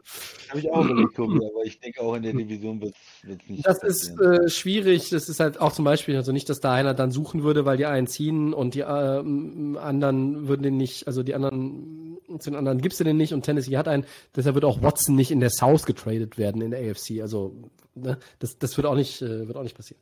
Was vielleicht noch irgendwie so eine Außenseitergeschichte wäre, wäre Richtung Washington Football Team oder oder Carolina. Äh, mal gucken, was mit Bridgewater passiert. Ich hatte die ja auch auf dem Zettel für für Segment 3. Wobei er natürlich jetzt auch nicht so schlecht gespielt hat, äh, Bridgewater. Also Stafford ist eine Option ähm, über die alle nachdenken werden. Und äh, natürlich, äh, da sind jetzt Quarterbacks auf dem Markt. Äh, du weißt, Rivers hört auf. Äh, man weiß auch in New Orleans eigentlich, glaube ich, schon hinter der verschlossenen Tür, dass Breeze aufhört. Stafford kannst du haben. Vielleicht wird Houston ja irgendwann tatsächlich weich und ich rechne damit. Und du kannst Watson haben. Ähm, und da kannst du vielleicht auch bei den Jets äh, Sam Darnold irgendwie abwerben. Ähm, also da kommt eine Menge Bewegung rein. Ähm, und ich bin sehr, sehr gespannt, wo Matthew Stafford spielt. Der offensichtliche Fit wäre tatsächlich Indy. Deutlich jünger als Rivers und äh, äh, ich sag mal so, vom, vom selben Schlag, ne? Quarterback, der einfach gut spielt über Jahre, aber noch nichts irgendwie ernsthaft gewonnen hat. Also Hall of Fame für dich auch. Ähm, ja, dazu müsst ihr noch fünf Jahre mindestens 20 Touchdown-Pässe werfen. Das hat Philip Rivers übrigens auch jedes Jahr gehabt. Naja, egal. ähm, eine weitere spannende Personalie auf jeden Fall für unsere Offseason. Drittes Down. Die Eagles verpflichten Nick Siriani, richtig ausgesprochen, ja, bislang OC der Colts als neuen Head Coach. Was sagen wir denn dazu, Christian? Ja, auch ein Coach, den ich jetzt nicht unbedingt auf dem Zettel hatte als, als Head Coach.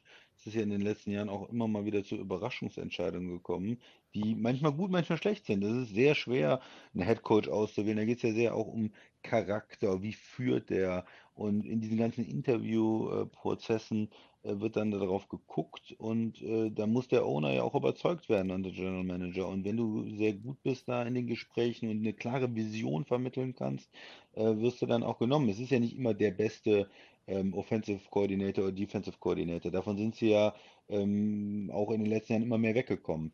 Äh, für mich ein bisschen überraschend, auch ich habe jetzt die äh, Offensive der Colts äh, nicht als äh, übermäßig kreativ oder beeindruckend wahrgenommen äh, dieses Jahr, aber schon wieder eine Rivers-Spitze.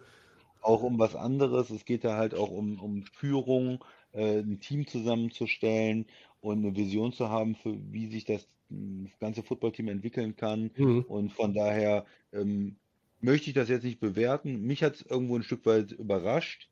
Ähm, müssen wir schauen, wie es läuft. Sorry. Er hat sich wohl gegen Josh McDaniels durchgesetzt, ähm, den die Eagles auch auf dem Zettel haben. Aber bei, McDaniels, ja, ja. bei McDaniels weiß man natürlich, der sagt zu und dann sagt er wieder ab. Geht er doch wieder zu den Colts. Dann geht er doch wieder zu den Patriots. Also ähm, ja, mich hat die Personal ja auch überrascht, vielleicht ein bisschen mehr als sogar den Campbell.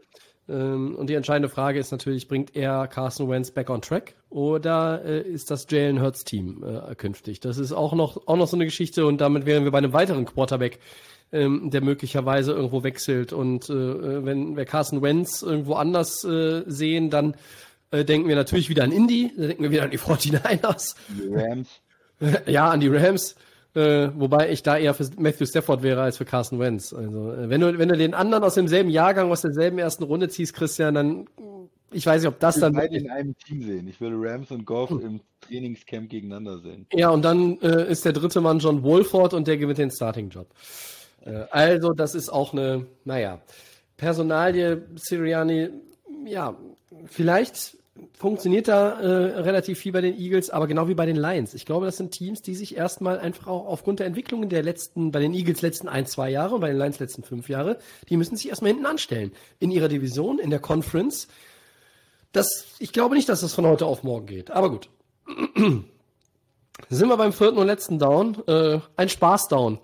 Äh, Alabama holt Ex-Jaguars Head Coach Doug Marone als neuen Coach für die Offensiv, äh, Offensive Line. Äh, geht es in Alabama nun endlich mal bergab, Christian? Ja, das ist ja schon eine, eine Frage, die ja äh, unmöglich ist, Tobi. Was heißt denn endlich mal bergab? Äh, hoffentlich nicht äh, bei Alabama und ich glaube, er kann da nicht so viel kaputt machen. O-Line-Coach, das kann er. Solange er nicht der Head Coach wird, dann solange ah. geht es ja Ja, gut. Also, ihr wart ja auch schon im Title Game, äh, aber da, nee, ihr habt ja gegen Alabama getippt im Title Game. Ja, aber ihr, ihr, habt, ihr habt Love für Alabama, ne? Also Ja. äh, es gab, es gab hier, gab hier einen Podcast-Mitstreiter, der äh, war genauso wie ich eigentlich so ein Anti-Crimson Tide. Aber gut. Max, was sagst du dazu? Ähm, vielleicht kann sich ja Doug Marone verbessern, wenn er bei Alabama ist. Vielleicht wird er mal Erfolg kennen und Ja, genau. Du meinst, Aber- man lernt, wie man gewinnt. Er lernt, wie man gewinnt. Alabama natürlich immer unter den äh, Top Colleges. Ähm, Chris hat schon gesagt, man kann vielleicht nicht viel kaputt machen. Äh, vielleicht hat er auch gar nicht so den Gro Er hat ein bisschen Impact, er bringt ein bisschen Erfahrung natürlich trotzdem mit aus der NFL und äh, das kann eigentlich auch ein bisschen nur auch in die Karten spielen. Also vielleicht wird er sich ja verändern und wird dann der Top OC-Coach in Alabama. Ja. man weiß es. Dem kann ich mich nur anschließen. Ähm, als Abschluss haben wir noch äh, den Fast-Endstand vom Delay of Game Game Pick. Ähm, wir haben ja noch das eine Spiel, aber wir können schon mal dem Christian gratulieren. 29-15 seine Bilanz dieses Jahr hier am Podcast. Das ist ordentlich. Ähm, ich bin vier Spiele über 500 mit 24-20 und der Max ist 19-16. Ähm, also da sind wir ungefähr auf, auf, einem, auf einem Level, äh, Max. Äh, die, die paar Male, wo du halt nicht im Podcast warst, hast du ähm, dann da auch nicht äh, getippt. Aber Ja. ähm, das heißt ja nicht, dass du schlechter warst als der Host, ähm, der das ganze Jahr über immer gesagt hat, die Voraussagen sind eh für die Tonne und deshalb habe ich für die Buck auf die Buccaneers getippt in der Hoffnung, dass sie nicht in den Super Bowl kommen. Hat ja gut funktioniert, wie man inzwischen weiß. Ja. So, dann äh, sind wir, glaube ich, durch mit Episode 162 von Delay of Game, der Football Podcast. Oder haben wir etwas Wichtiges vergessen? Nein? Ja, wir hatten ja schon vorhin gesprochen. Ich verkündige das nochmal für alle Zuhörer, dass ich jetzt erstmal die nächsten Monate hier bei die Data of Game in der Offseason ausfallen werde, ähm, aufgrund, ähm, dass ich mich beruflich versuche weiterzuentwickeln.